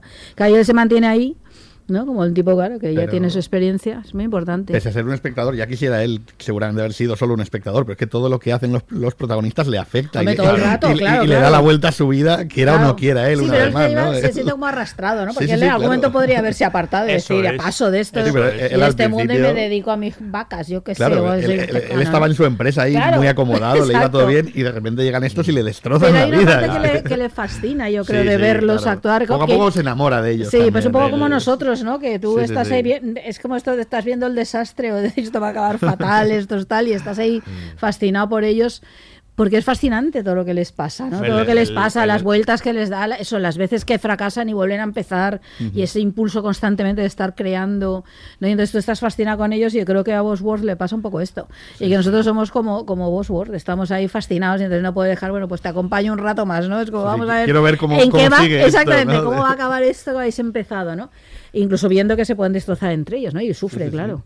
Él, bueno, recordemos que empieza viéndolos como una amenaza en su empresa cuando llega y acaba eh, arriesgando y perdiendo todo, Todo, por, por apoyarles, ¿no? Sí, y, sí, sí. y luego yo creo que le adoramos porque él es pegamento, él es el, pe- el Sí. típico pegamento que mantiene las cosas unidas y no hay nada que queramos más viendo esta serie que se junten Sí. otra vez todo el rato. Todo el rato, Todo el tiempo queremos que, que vuelvan y que estén Sí. juntos, ¿no? Y luego creo que el actor está muy bien elegido, tiene una mirada Sí. muy particular, Sí, tiene una esa especie de mirada como afectuosa y cálida y compasiva en el mejor sentido Pero de la que puede expresión. ser dura también. Pero que puede ser dura, no, porque tiene, claro, es, muy, es un tipo fibroso, mayor, pero Es muy en buena tejano, forma, muy él. tejano, muy fibroso, así delgado, muy, a mí me gusta mucho, me parece muy atractivo también él, él, él- él también, ¿no? El personaje y físicamente, ¿no? Y, y, me, y me gusta mucho, ese, creo que está muy, muy bien elegido este personaje, Yo le ves no- ahí toda esa vulnerabilidad. No sé si recordáis esa, esa escena que a mí me encantó. Yo creo que es de la primera temporada cuando el Joe McMillan le está tocando tanto las narices y él le amenaza, pero diciendo, ojo que soy tejano y aquí puede pasar cualquier cosa, ¿no? Sí, es verdad. Y volviendo un día Joe a casa, le para la policía y le da una paliza. Efectivamente. Y es él el que va a recogerle y sin decir nada, como diciendo, Sí. te ha quedado claro, ¿no? De- Has entendido las Tócame las narices este otra juego, vez claro. y verás. Has venido tú a mi mundo. que Exacto, yo- exacto. Yo, ya Estás en aquí- yo Texas, ya llevo aquí ¿sabes? un rato, ¿no? Sí. Muy bien. Vamos a hablar ahora de, de uno de los elementos eh, que introduce esta serie más interesantes, que son eh, a nivel estructural los saltos en el tiempo que, que hace entre temporadas ¿no? y cómo cambia las dinámicas entre cada una. Yo creo que esto es un- una de las cosas más relevantes de la serie que, de- que, como hemos dicho al principio, la, la hacen única. Entre temporadas hace, entre la primera y la segunda temporada, por ejemplo, salto un año y- y ellos contaban que tomaban mucho eh, entre esta- eh, estas series que hablamos que son referencia para ellos, eh, The Wire, ¿no? Por ejemplo, ellos les había volado la cabeza la segunda temporada de The Wire, que de repente se centrase en el puerto, que cambiase radicalmente, ¿no? Y, y que eso se pudiera hacer, ¿no? Eh, vemos ahí cómo ellos toman todos estos elementos de estas series que les precedieron y ellos hacen un poco algo parecido, ¿no? En la primera temporada después cu- eh, cuentan un año después y le han dado la vuelta, ¿no? A, a todo, han cambiado todos los sets, todos los escenarios, están viviendo en otro Sí. sitio. eh, y, y hay que empezar y hay que aprender de nuevo que- dónde está cada uno, qué está sucediendo con ellos, ¿no? Eh, lo mismo hacen de cara a la tercera temporada, también pasan seis meses, y de cara a la última temporada y saltan tres años. Pero quiero poner encima de la mesa, probablemente el más sorprendente de todos, que es cuando llegamos al octavo capítulo de la tercera temporada, que esto es algo que no se hace, y de repente salta cuatro años eh, para los dos últimos capítulos, que es una cosa que a mí me parece totalmente alucinante, ¿no? Llegamos ahí, salta cuatro años, están ellos, Donna y Clark, están divorciados, el- la, la otra está en Tokio, no sé, Sí. ¿qué está pasando, no? De repente ¿Por qué para me- dos capítulos, ¿Por ¿no? qué me has hecho esto? ¿Qué Me he es perdido esto, un no? capítulo. Es Sí, una serie en ese sentido arriesgadísima, eh, que siempre está buscando nuevas fronteras eh, y, y que y darle la vuelta a los personajes. No sé qué os parece. Que te de- obliga al reset, ¿no? Que es Claro. muy, Te muy- obliga a aprender a ver series otra vez. Pero, incluso, no, ¿eh? pero a ver, pero esto es el título ese, ¿no? El Halt and Catch Fire no es esto de, de, que es de reiniciar, ¿no? Esta idea. Sí, es- Pues en realidad es competir por Compe- ser el primero en todo y momento. como reiniciar, ¿no? Entonces, sí, claro, o esa parte de. Yo qué sé, yo creo que corresponde muy bien al mundo en el que vive, en esa estructura. Porque es un mundo, claro, en ese momento absolutamente cambiante. El que llega al primero triunfa, los otros tienen que empezar de nuevo, tengo que hacer un nuevo. A ver qué me invento ahora para pasar por encima.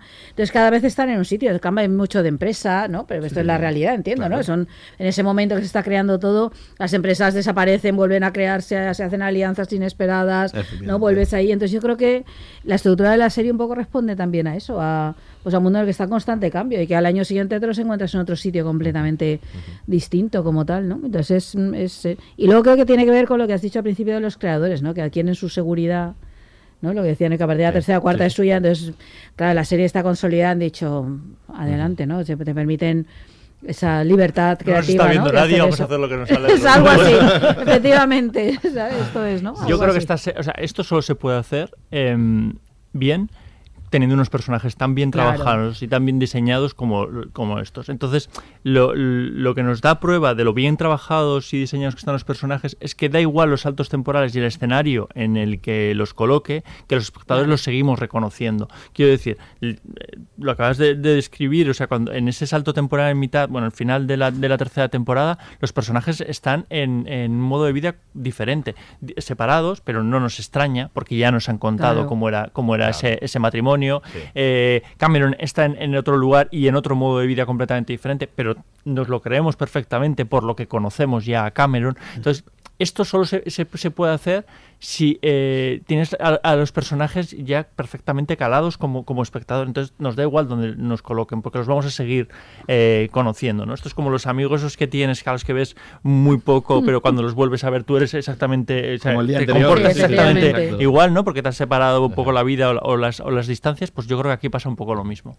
que decir un par de cosas respecto a esta estructura y es que primero ellos cada temporada podía ser la última. Entonces ellos Claro. siempre trataban de cerrar y a la vez dejar abierto elementos sobre los que poder trabajar no y, y luego también la forma de, que traba- de trabajar que tenían ellos decían que también contaban que la referencia para ellos era Breaking- el Breaking Bad no de Vince Gillian y de cómo aprendieron que con Jesse, que era ese personaje que iba a aparecer en la primera temporada, pero que se quedó para siempre, ellos podían hacer ese tipo de cosas. Entonces, eh, siempre trabajaban de alguna manera viendo qué sucedía entre los personajes para seguir construyendo. Nunca escribían las temporadas completas, sino que iban trabajando mientras tanto y viendo dónde les llevaba la química entre los personajes, las relaciones, ¿no? Para, para ir construyendo y y avanzar hacia caminos que, que no se podían imaginar desde el principio, que, no- que, eh, co- como lo que vemos en la segunda temporada, ¿no? Que, que no se lo imaginaban nunca desde el principio, pero les llevó a ello. ¿no? Vamos a escuchar ahora otro corte y seguimos hablando de Halt and Catch Fire. Cuando tenía cinco años, mi madre me llevó a la ciudad. Y atravesamos el túnel Holland, que era muy básico, cemento y acero. Pero también estaba mi emoción sentado en el asiento trasero, preguntándome cuándo nos tocaría salir al exterior. Era una explosión de luz solar. Y cuando salimos del túnel, todo Manhattan se desplegó ante nosotros. Esa fue la mejor parte del viaje. La asombrosa posibilidad de poder llegar a cualquier parte dentro de algo que es magnífico e interminable. Ese es el primer navegador web, ese rudimentario que el CERN creó para ver y editar investigaciones. Lo he escrito aquí para que veáis lo simple que es. Solamente hace falta una pizarra, básicamente cemento y acero. Pero podemos coger esto y podemos construir una puerta. Podemos ser los primeros en hacerlo. Porque en estos mismos momentos todo el mundo ve Como esto un como... catálogo de investigación online. que se ejecuta en Next. En una red de Europa. Y con unas líneas de código podemos construir el túnel Holland.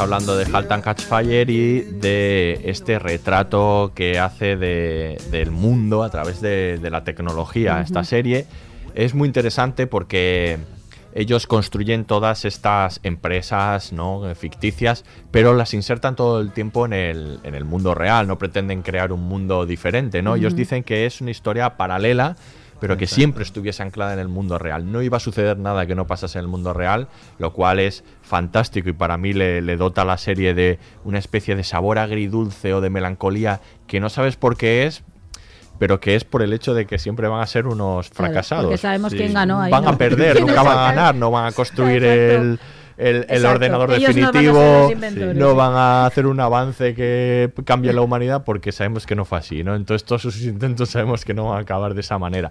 Pero que cuenta eh, pues le- eh, una historia de, de- de la construcción de los primeros eh, ordenadores, de va saltando, ¿no? Uno de los, de los, de los hechos que no lo he comentado antes, de, de que vaya saltando tanto, es que el- ellos van buscando momentos concretos de la historia de la informática Claro. que les interesen. Por eso saltan hasta el punto en el del, del comienzo de la web, porque pegan ese salto, porque les interesa llegar ahí pronto, ¿no? Es como que cada temporada ¿no? Claro. va, va a un hito de la informática, en cierto Claro, modo. exacto. sí. Y ahí lo que quiero es que Javi nos cuente un poco eh, sobre toda esa historia de la, de la informática y de la, de la construcción esta tecnológica.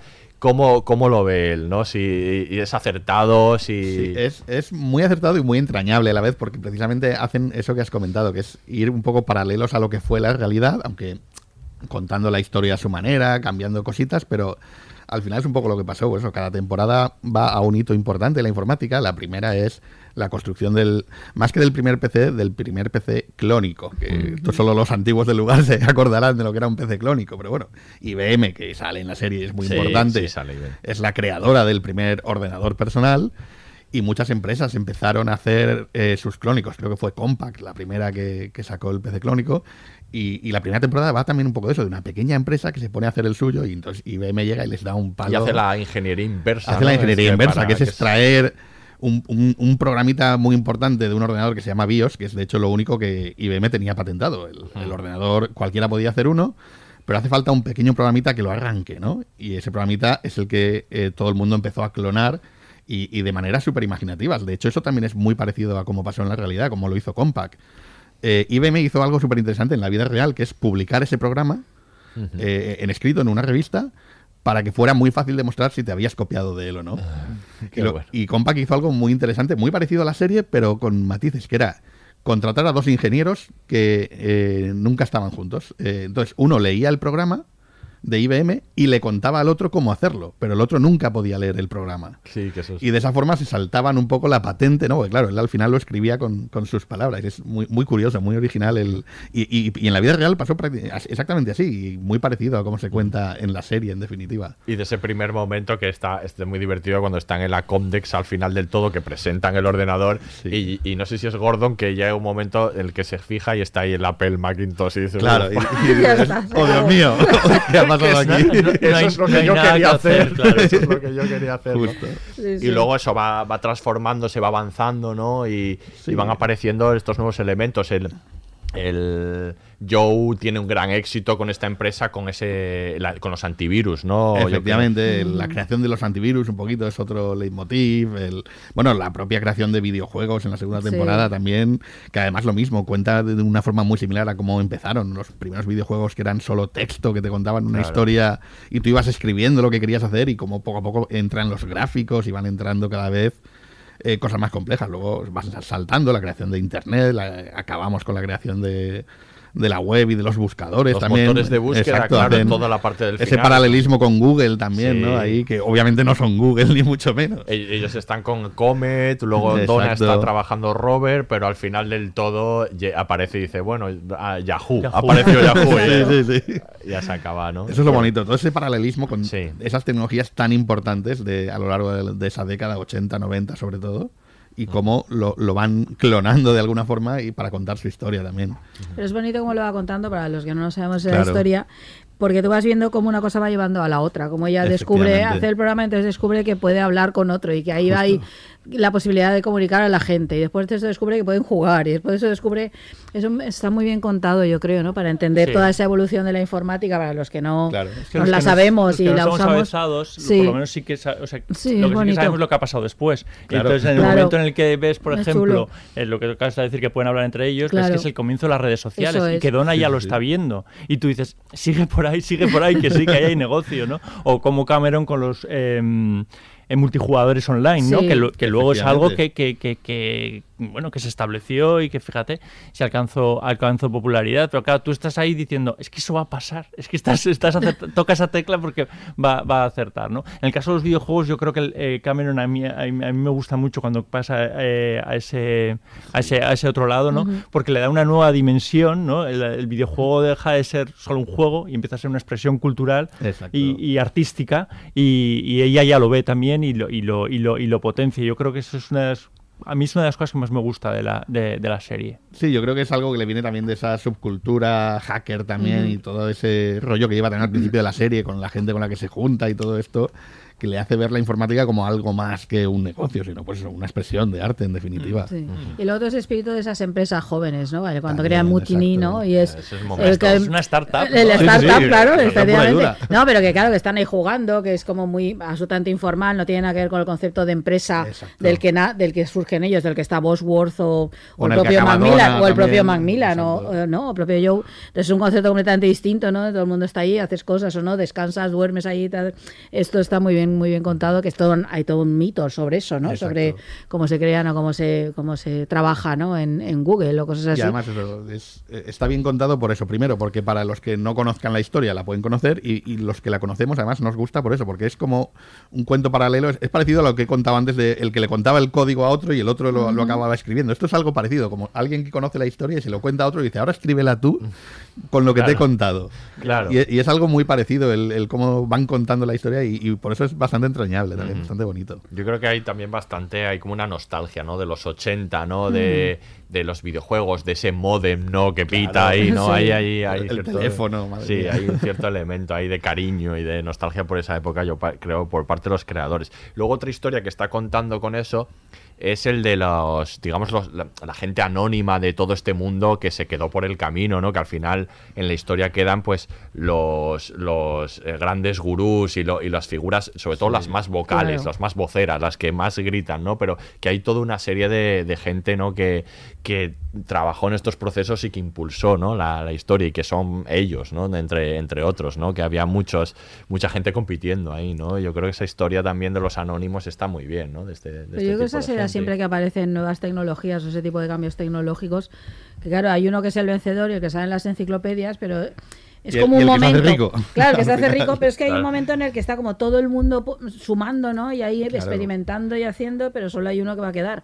Y él cuenta la historia de esto, ¿no? Me- me- me- siempre lo comparas con, la, con el nacimiento del cine, que pasa eso, que mm, llegan los Lumière, pero había un montón de gente ahí investigando esas cosas, llegaron primero. Y lo presentaron antes. Al final es y- quien y- da con la claro, clave, un y- poco y, quien ya está. da- Y aquí un poco esto, ¿no? Y entonces, claro, contar la historia de todos esos, de los del fracaso, ¿no? Que decía Miquel al principio, pues claro, es fascinante, porque claro, no era uno solo, había un. Es una. Es eh, la época, es el estado de la época, es lo que hay ahí. Están dándose las condiciones para que se produzca ese cambio tecnológico. Históricamente, antes no se podía dar y ahora sí. Entonces ahí hay un montón de gente. De todo masa, tipo. Pero de- además hay de todo tipo. Hay Sí, sí. expertos, hay vividores, hay, claro, da para una magma de Claro. gente súper diversa que ve, el que ve la oportunidad de negocio, el idealista, el otro. Y yo creo que eso lo refleja muy bien ahí. En todo ese mundo que además que mal que bien no suena, claro, que no te suenen los procesos esos que ellos, eh, los diálogos estos imposibles que tienen, que Sí, dices, vale, me da igual, ya, yo lo que quiero es que... vale, vale. sigue, sigue hablando tú. ese aún, pero es que hay otros que dices, madre mía, ¿no? Pero claro, está en la parte esa de, de- y luego lo que decía, lo que decíais, ¿no? Está de, pero si lo va a presentar IBM, ¿no? Que ya lo sabes, ¿no? Que es así, que nunca se llama, o sea, a mí eso me parece que está, que es muy chulo, muy bien, Mm. Muy bien explicado todo el momento histórico ese, ¿no? Todo ese Sí. proceso tan concreto. Y sobre esa idea de lo, de- del fracaso, yo creo que ese es realmente, si no el principal, uno de los principales temas que aborda la serie. ¿no? Esta idea de explorar mm, desde varios ángulos las nociones que tenemos, sobre todo la sociedad estadounidense, de, de fracaso, de éxito, ¿qué es eso, no? Y, y, y- cómo le afecta a los personajes. Son gente que quiere triunfar a lo grande y por lo tanto también fracasa a lo grande, pero... Pero yo creo que hay lecciones interesantes en la serie y, y no me quiero avanzar para contar sobre el final, pero a mí me gusta mucho el final de Joe porque consiguen que al final él acepte haber perdido, ¿sabes? Que, que- que perder es solo una parte del proceso y, y se continúa, ¿no? Yo creo que, que, hay muy, que, hay- que- que- que está muy trabajado la- en la serie con muchos ejemplos, ¿no? Pero yo creo que hay que revisar ese concepto de fracaso y éxito. Claro, es que si el, si el éxito consiste en que solo, solo puede quedar uno, ¿no? Que es el modelo capitalista, Exacto. hipercapitalista y como tal, ¿no? Y el que plantea el individualista total, claro, todos fracasan. En realidad no fracasan. Ellos eh, logran hacer lo que quieren, logran hacer su sistema de comunicación, logran hacer su esto. Desde si lo miras desde ese punto de vista, ¿no? En realidad no lo es. Lo que la sociedad plantea que solo triunfa, ¿no? Solo puede haber un triunfador, el que consigue la patente, ¿no? O el que consigue el primero, o el que consigue poner su nombre, pero los demás en realidad no hay tal fracaso. Han conseguido conseguido lo que querían, han conseguido desarrollar su prototipo, han conseguido eh, la herramienta que estaban buscando, ¿no? Entonces, claro, eh, claro, esta serie yo creo que plantea esto de manera muy descarnada, porque el momento se presta, el momento histórico, y, y- y se trata un poco de eso, de claro, esa noción de fracaso y de éxito que la tenemos tan interiorizada, desgraciadamente, ¿no? De, de, de solo uno, eh, el individualismo feroz, ¿no? Y yo creo que ahí, pues eso, es que lo tiene que aceptar, es decir, ahí es fracaso, ¿a qué llamamos fracaso, no? Es que, es, que es eso.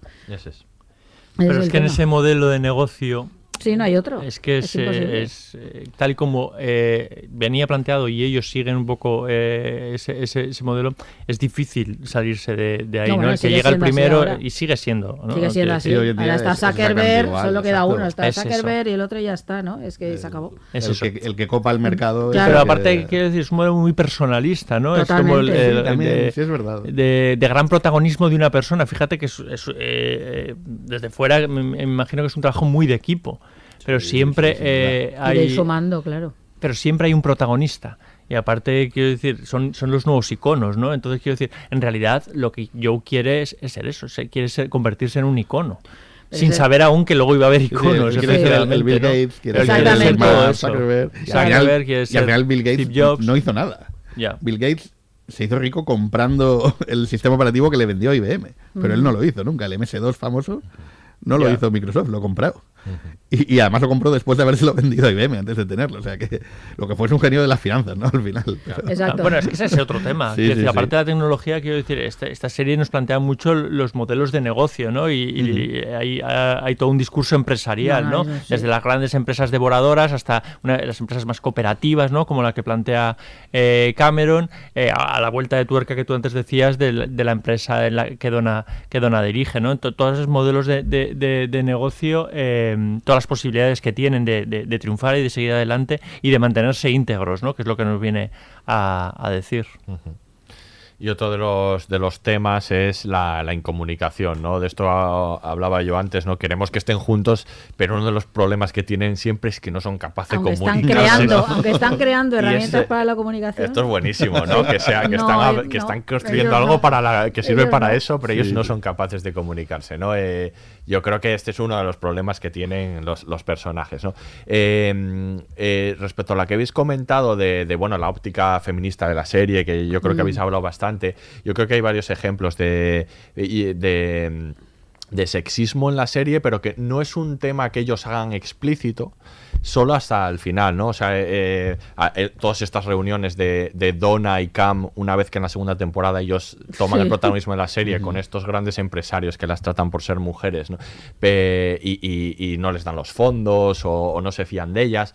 Hay de- de- de- determinados elementos, pero ellos eh, decían los creadores que, que no lo querían hacer, digamos, explícito y lo hacen al final porque se lo pedía el cuerpo, ¿no? Vamos a escuchar ahora el corte en el que precisamente eh, Donna hace un, hace un discurso en, en la fiesta del, en el último capítulo de todos, ¿no? El que cuenta un poco también eso de las dificultades, ¿no? Que ha pasado ella y todas las mujeres en este mundo. Escuchamos el corte y continuamos. Una de las muchas cosas que he aprendido es que no importa lo que hagas, siempre va a haber alguien que tenga una versión mejor. Y si se trata de un hombre, puede que ni siquiera sea mejor. Tan solo recibirá más atención. Y a veces, esa persona eres tú. Esa tú a la que nunca le satisface lo que acabas de hacer porque estás obsesionada con qué será lo siguiente. Esa es la única constante. Sois vosotras, nosotras.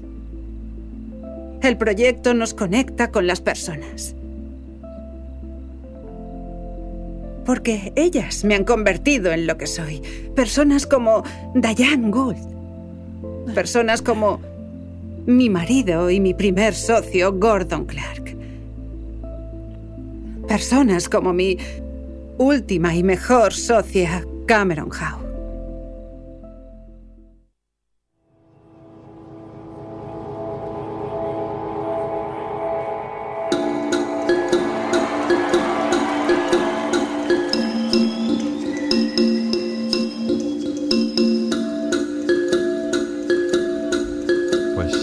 Vamos acercando al final del podcast y todavía nos quedan unas cuantas cosas que comentar. Podríamos estar Un rato, unas sí. cuantas horas. Sí, ¿no? no cabe duda. Yo voy tachando aquí del guion cosas que no hablamos.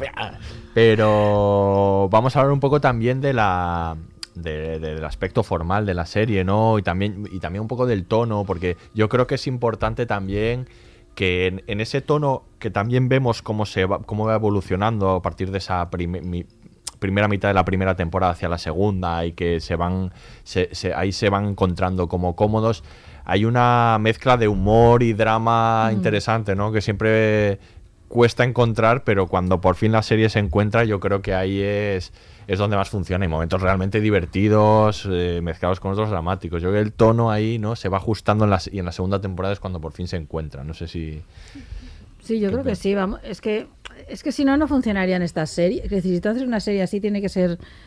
Es que si no es así. es más dramática al principio no Es más Sí. dramática, pero quiero decir, el mundo es complejo, la realidad es compleja, las personas somos complejas y entonces capaces de eso, de reír, de llorar y de hacer daño y de hacer compañía. Entonces yo creo que claro que eh, cuando una serie consigue dar con eso, que es lo que hace esta o algunas de las que hemos comentado, claro, eh, tú no puedes dejar de mirar y de disfrutarla, ¿no? Y yo creo que lo que le sucede es eso. Yo creo que la primera es más tal vez está más insegura en ese en ese terreno en la primera temporada está con- contando todo. Aún así ya digo yo ya digo yo que la vi a partir del tercer o cuarto capítulo fue como me daba igual o sea ya estaba no puedes dejar de mirar. Eh, pero es verdad que luego encuentra ahí como un cierto tono está más segura eh, vincula a los personajes de otro modo y demás. Y tiene como sí hay como es inevitable que haya cierto toque de humor es ese momento lo da no es decir es esa batalla que estábamos contando todo el rato del individualismo feroz la ambición está el hecho de machacar al otro o todo ese tipo de cosas eh, da para reírse un poco de eso eh, también y para que la serie muestre bueno, que algunas de esas cosas son muy ridículas o muy risibles, ¿no? Y que tú puedes hacer. Entonces, yo creo que hace el tono justo eh, para no perder de vista lo que está contando y, le, y lo hace y lo hace muy bien. Y luego, no sé, desde el punto de vista formal, a ver, de los títulos de crédito esto que son preciosos, ¿no? Con esta, la, más de la música que es maravillosa, ¿no? Y eso tan ochentero ahí que Sí, tiene, sí. pero al mismo tiempo actual, ¿no? Eh, Me mola un montón porque notas que está hecho ahora, ¿no? Con respecto al otro. Creo que juega la nostalgia, pero bien jugada. Nostalgia bien. Eso Nostalgia es. nostalgia bien, que hay nostalgia mal, eso es un temazo lo de la nostalgia mal. Este nostalgia bien, porque está bien hecho, ¿no? Es nostálgica, lo justo es... Claro, está, no sé, pero... Ay, coge toda esa iconografía Claro. vintage que Claro. nos gusta sí, hacernos los modernos, pero que en Sí, realidad- exacto. pero que en realidad está muy chulo, o sea, Sí. decir, porque te Sí. retrotrae a, a cosas eh, antiguas, ¿no? Pero sin sobrecargar a Eso vez, ¿no? es. Porque la nostalgia mal sería un poco el te voy colocando elementos que identifiques enseguida y digas, oh, mira, Sí, esto era de cuando yo era Sí, niño. eso no, no me acuerdo quién lo decía, es que no me acuerdo cuando lo leí, eso era un director artístico que lo comentaba, que decía, a ver, es que cuando te dicen que hagas una cosa de ambientar una época, lo que tú no puedes hacer es poner en la casa todo de esa época, Exacto. porque la gente tiene muebles de hace 20 años, porque tú sí que tienes elementos que están, claro, y que a veces se co- lo que se hace es, eh, por exceso, eso, ¿no? El de, va- vamos a ambientar en los 60, entonces de pronto todo es del año 63, dices, no, la gente en su casa tiene cosas de sus padres, o tiene un mueble antiguo, o pone otro, o Y uno que muy cada vez que impersonal. salían las cosas no todos, no, no no todo el todos lo teníamos el, tenía. el DVD, el Eso Laserdisc, es. el, el Beta, es. el VHS. Entonces, cuando esto está bien hecho, como aquí, eh, pues claro, esto es muy natural, porque tú las casas te parecen muy naturales, no tienes la sensación que estás en un decorado, que esto pasa muchas veces con series de época, ¿no? Y aquí no tienes para nada esa sensación en ningún momento. Entonces, esto, es- no sé, está, está muy bien. Y lo está muy bien dirigida, yo sé, es que también Bueno, no solo eso. Ahí hay que decir que el, que el director principal de la serie es Juan José Campanella, Grande, que- grande. que dirige el, el primer episodio y los episodios claves de la serie y el que y es el que, como sabemos, esto sucede mucho en las series, es el que marca Ah, establece el el, tono. establece el tono eh, que los demás seguirán, ¿no? Y yo creo que, que lo hace muy bien, yo creo que, que es Sí, bastante pues tiene esa- elegante, que es Siempre así, siempre es un director muy elegante y tiene esa especie como de austeridad bien también, no sé, como, como de ir un poco a lo esencial, me refiero a cierta esencialidad en los planos. Yo creo que un tema que no hemos hablado, que es el tema de la soledad de los personajes, ¿no?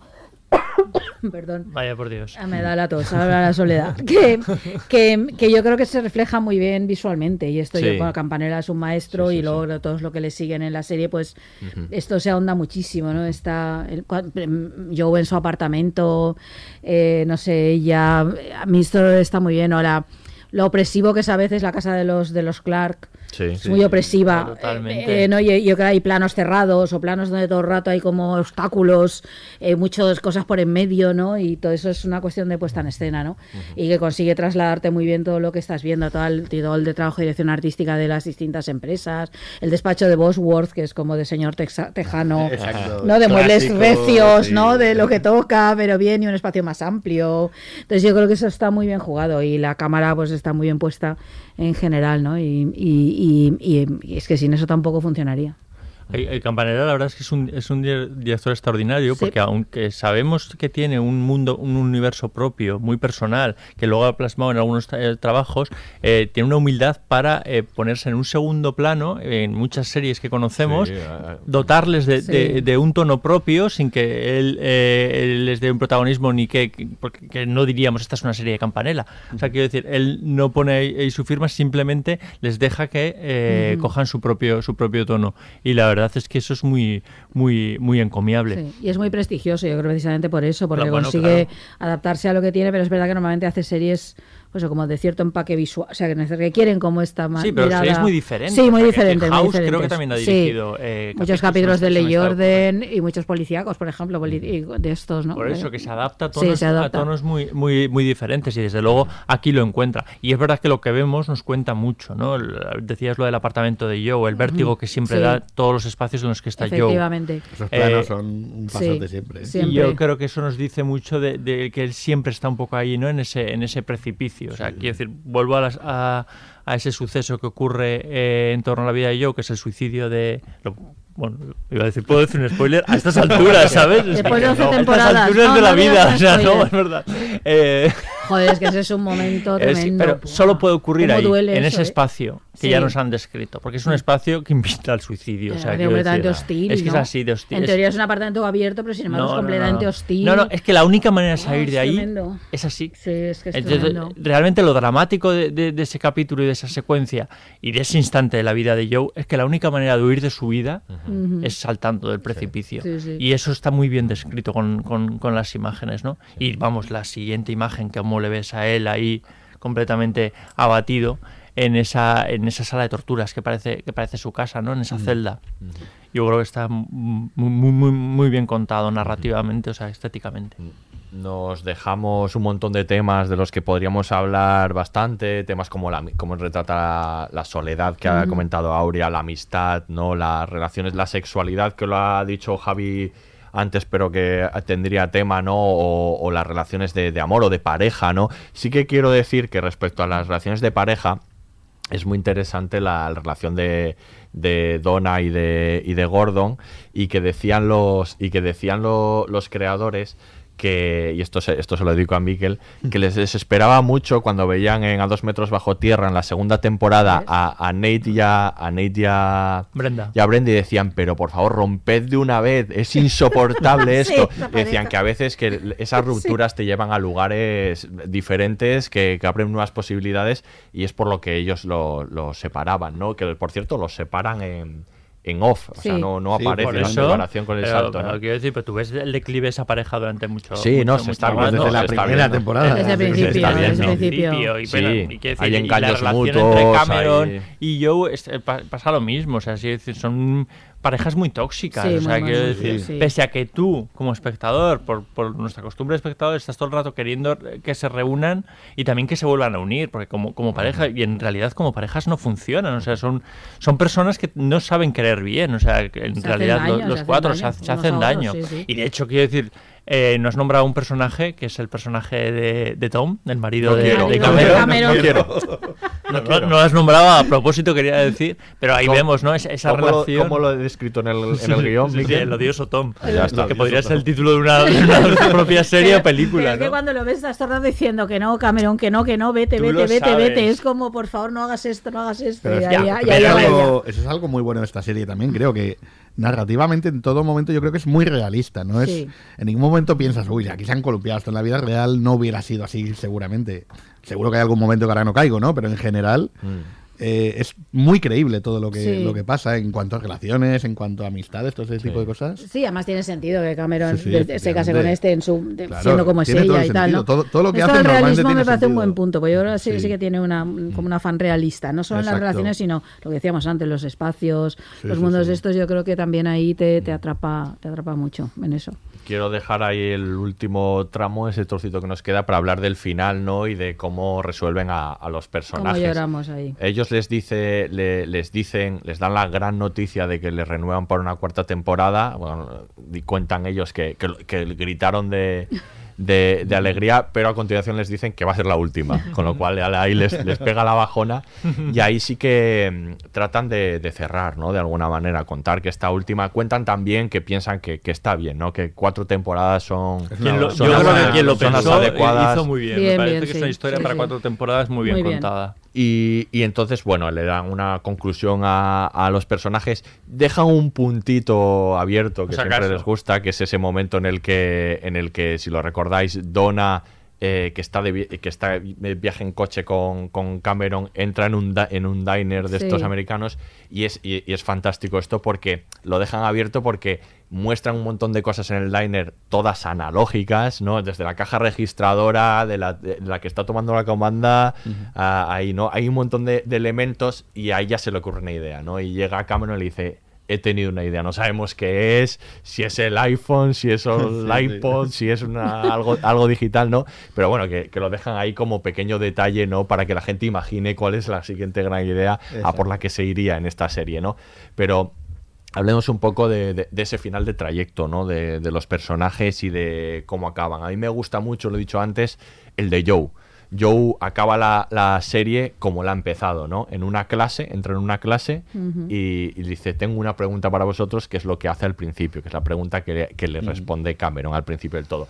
Pero a mí me parece que ese Joe no es el Joe del No, principio. no. Ha cambiado mucho, ¿no? Y, y yo creo que está en paz con sus fracasos y se le nota, ¿no? Y, y, no sé, me gusta mucho ese, ese que retraten ese último momento de Joe, porque recordamos que viene de haber sufrido la, como decía Miquel, la, una de las muertes más dolorosas de, de la historia Sí, de, las series, que nos duele a nosotros muchísimo, esa muerte de Gordon bastante cruel porque Sí. le, le colocan en el momento más feliz, en el que está más Totalmente. feliz. Y que, y que precisamente a Joe lo- le devasta, ¿no? Queda Mm. totalmente devastado, ¿no? Sin, sin él parece que no puede vivir, ¿no? ¿Qué pensáis de, de Yo todo no sé este si está tan en paz. Yo tampoco, estaba todo el rato pensando. Digo, en A ver, yo creo, no, yo creo que evidentemente, resignado. evidentemente no es el mismo porque le han pasado muchas cosas y porque uno nunca es el mismo ahora, dentro de cuatro años o de diez, porque en la serie pasan diez por lo menos, ¿no? Entre ocho, siete u ocho, no unos cuantos, vaya.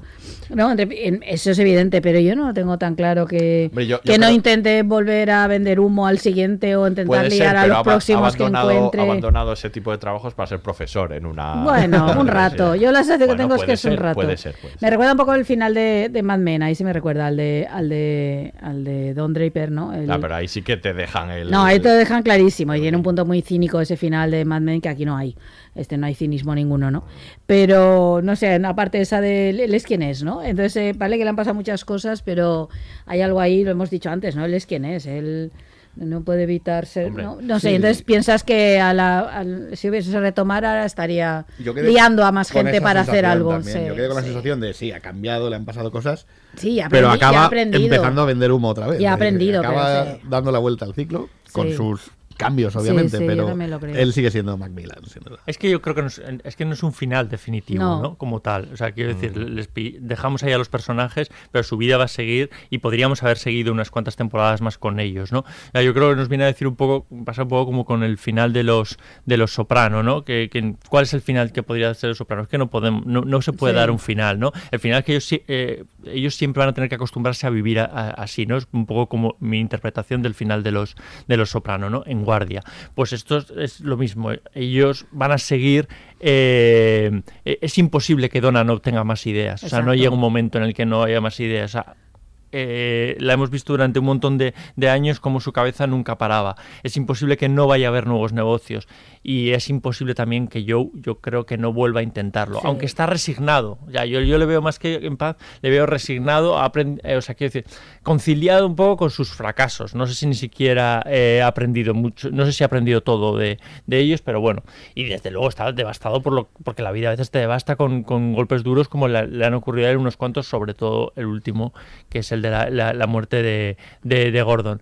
Pero, mm, pero es que está otra vez en la clase enseñando a tener el éxito, el no sé Exacto. cuánto, con lo cual es que vuelve un poco a las andadas. O sea, quiero decir, no nos lo encontramos en un rancho tranquilamente pensando, eh, leyendo un libro. No, y yo tampoco me lo veo de profesor todos los años que le queden de vida. No. O sea, no. No, yo me lo me quisiera la próxima.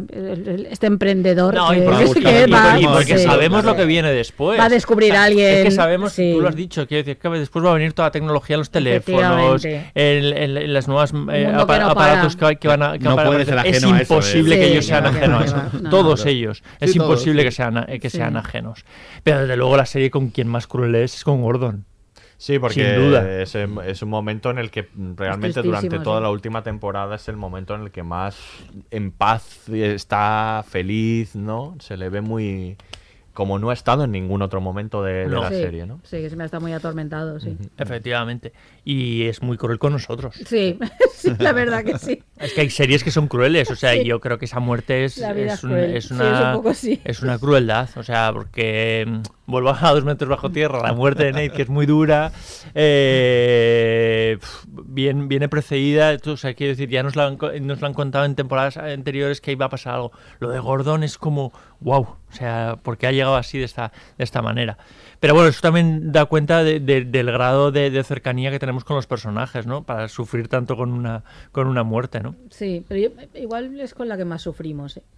Quiero decir que matar a Gordon, que igual me Sí. hubieran matado a Joe, que me parecía muy complicado resolver narrativamente. sí. Yo creo que podemos sufrir mucho, pero es que la de Gordon es como. Sí, pero quizá tiene que con ver la- un poco con la transición del personaje Sí, también, es ¿no? por lo que decía antes, ¿no, David? Que es como este personaje lo Tiene queremos mucha mucho. humanidad, sí. Sí, creo es que como siempre están.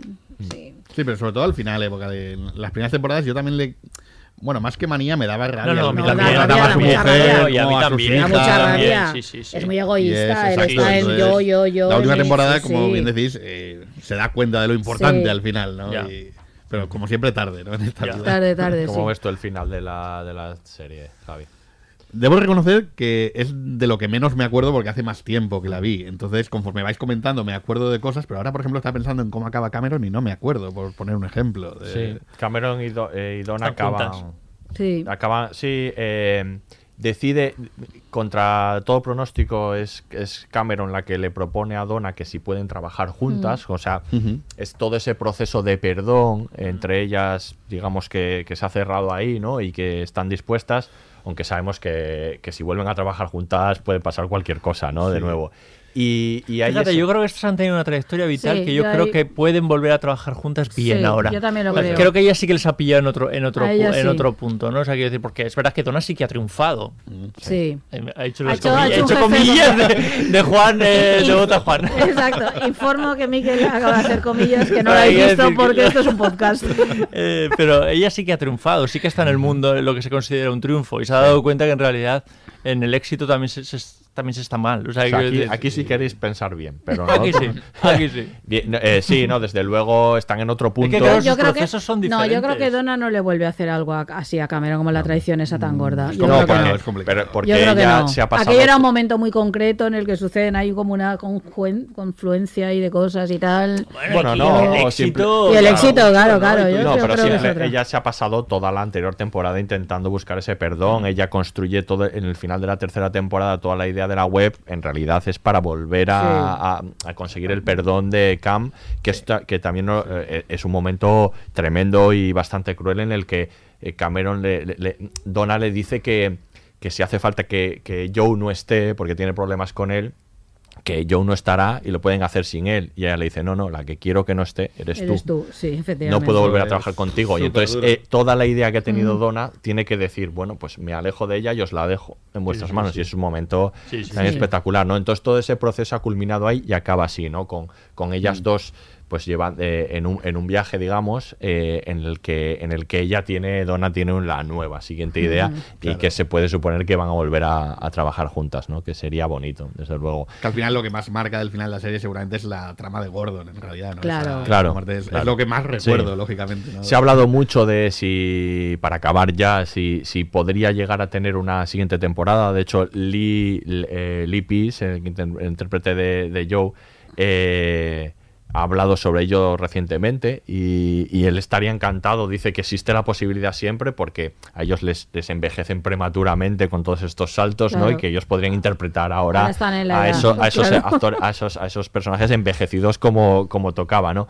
Se hace difícil pensarlo sin Gordon. Sí. Pero yo, mira, aquí a diferencia de otras series donde nunca quiero que, que continúe, en esta sí me imagino una gran siguiente temporada de, de otro, de, de otro persiguiendo otro elemento tecnológico que ha aparecido. Sí que me la imagino. Yo creo que sí que podrían hacer una, un temporadón sin... eh, Ahora te está mirando mal. No. ya- lo de... por, por- por la estructura de la serie, por sus saltos temporales, yo creo Sí. que aquí podrían, yo creo que aquí no encajaría mejor que, que en- que en otras Sí pero, series no, ese yo- momento. sí, pero no sé si hace falta. Y Fíjate que aquí los quiero a los personajes, pero no sé, cuando algo. A ver, que estamos acostumbrados como. Claro, esto vuelve a ser la fórmula del éxito. Si algo funciona, vamos a seguir haciendo, ¿no? Si es bueno no acabar las cosas y que tengan finales. Si no funciona. pero que es bueno que tengan finales. O sea, es un relato estupendo. eh, No sé, es Sí, perfecto, pero está también muy lo bien era la acabado. segunda y hubo tercera y también Ya, hubo- pero no sé. tercera y hubo cuarta y Sí, no, como sí, dice está Mikel claro. las series a lo largo. Está- no, igual les puede salir. Yo no digo que no les pueda salir bien. Yo confío en estos creadores, como no vas a confiar. El miedo es que los tropeen. Claro, es decir, no, o de que sea como innecesario, Tampoco- banal, que digas igual tampoco. Pero tampoco, tampoco Pero no digo- pasa nada, a mí yo sí la hacer, obviamente la veré. Quiero decir que en este te digo. sentido ellos iban temporada a temporada, Ya. iban construyendo. No es Mm. un relato de que ellos tenían pensado Sí, contar sí, en cuatro y, y se cortó cuando se cortó. Ellos podían haber seguido, ¿no? Pero bueno, no Yo, creo- yo- yo soy siempre de no, pero luego cuando pasan esas cosas, por ejemplo, fíjate, Borgen que bien terminó y ahora que se ha anunciado que habrá, bueno, se ha anunciado no, ya ha empezado la, La la- esto, Pero hay- pero tengo es- muchas ganas. Yo creo que sí, también. sí, qué bien, Yo creo que también. Sí, hay gente, sí, no es a dos y- metros bajo tierra. No, no, no, no. Que No, está- ahí nos negamos. O sea, quiero decir, nos esta está, esta está muy bien cerrada. O sea, quiero decir, a mí la sí está bien. Sí, Pero bueno, igual si vuelven a ver la, puer- la, esta, la puerta, pues yo qué sé, pues sí, Igual igual, sí vuelvo a caer. no, igual no, volvemos Igual a caer no, seguro. volvéis a caer. Vamos, no tengo la menor duda. de Todos eso. seguro. Sí, sí, Muy sí. bien. Pues concluimos aquí, Javi. Muchísimas gracias por haber venido. Yo, un placer. Yo siempre estoy muy a gusto aquí con vosotros. Por y- darnos luz tecnológica. Bueno, yo estaba a punto de decir, y lo que aprendo de vosotros so- sobre cómo percibir las series también, que es una pasada, ¿eh? O sea, La- que la- os lo agradezco un montón. Nosotros aprendemos muchísimo también. Ahora, Miquel. Oye, hoy ha sido el segundo consecutivo que no es ¿no? un dramón. No, Sí, no, no, no, esta no, vez sí, no. sí, sí. Yo creo que ya nos hemos. Estamos en racha. Sí, sí, Sí. totalmente. Muy bien, pues nos vemos en el siguiente. Aquí se despide el Laboratorio de Investigación de Series, el único podcast serífilo que defiende esta serie como lo que es, un gigante. Hasta la próxima.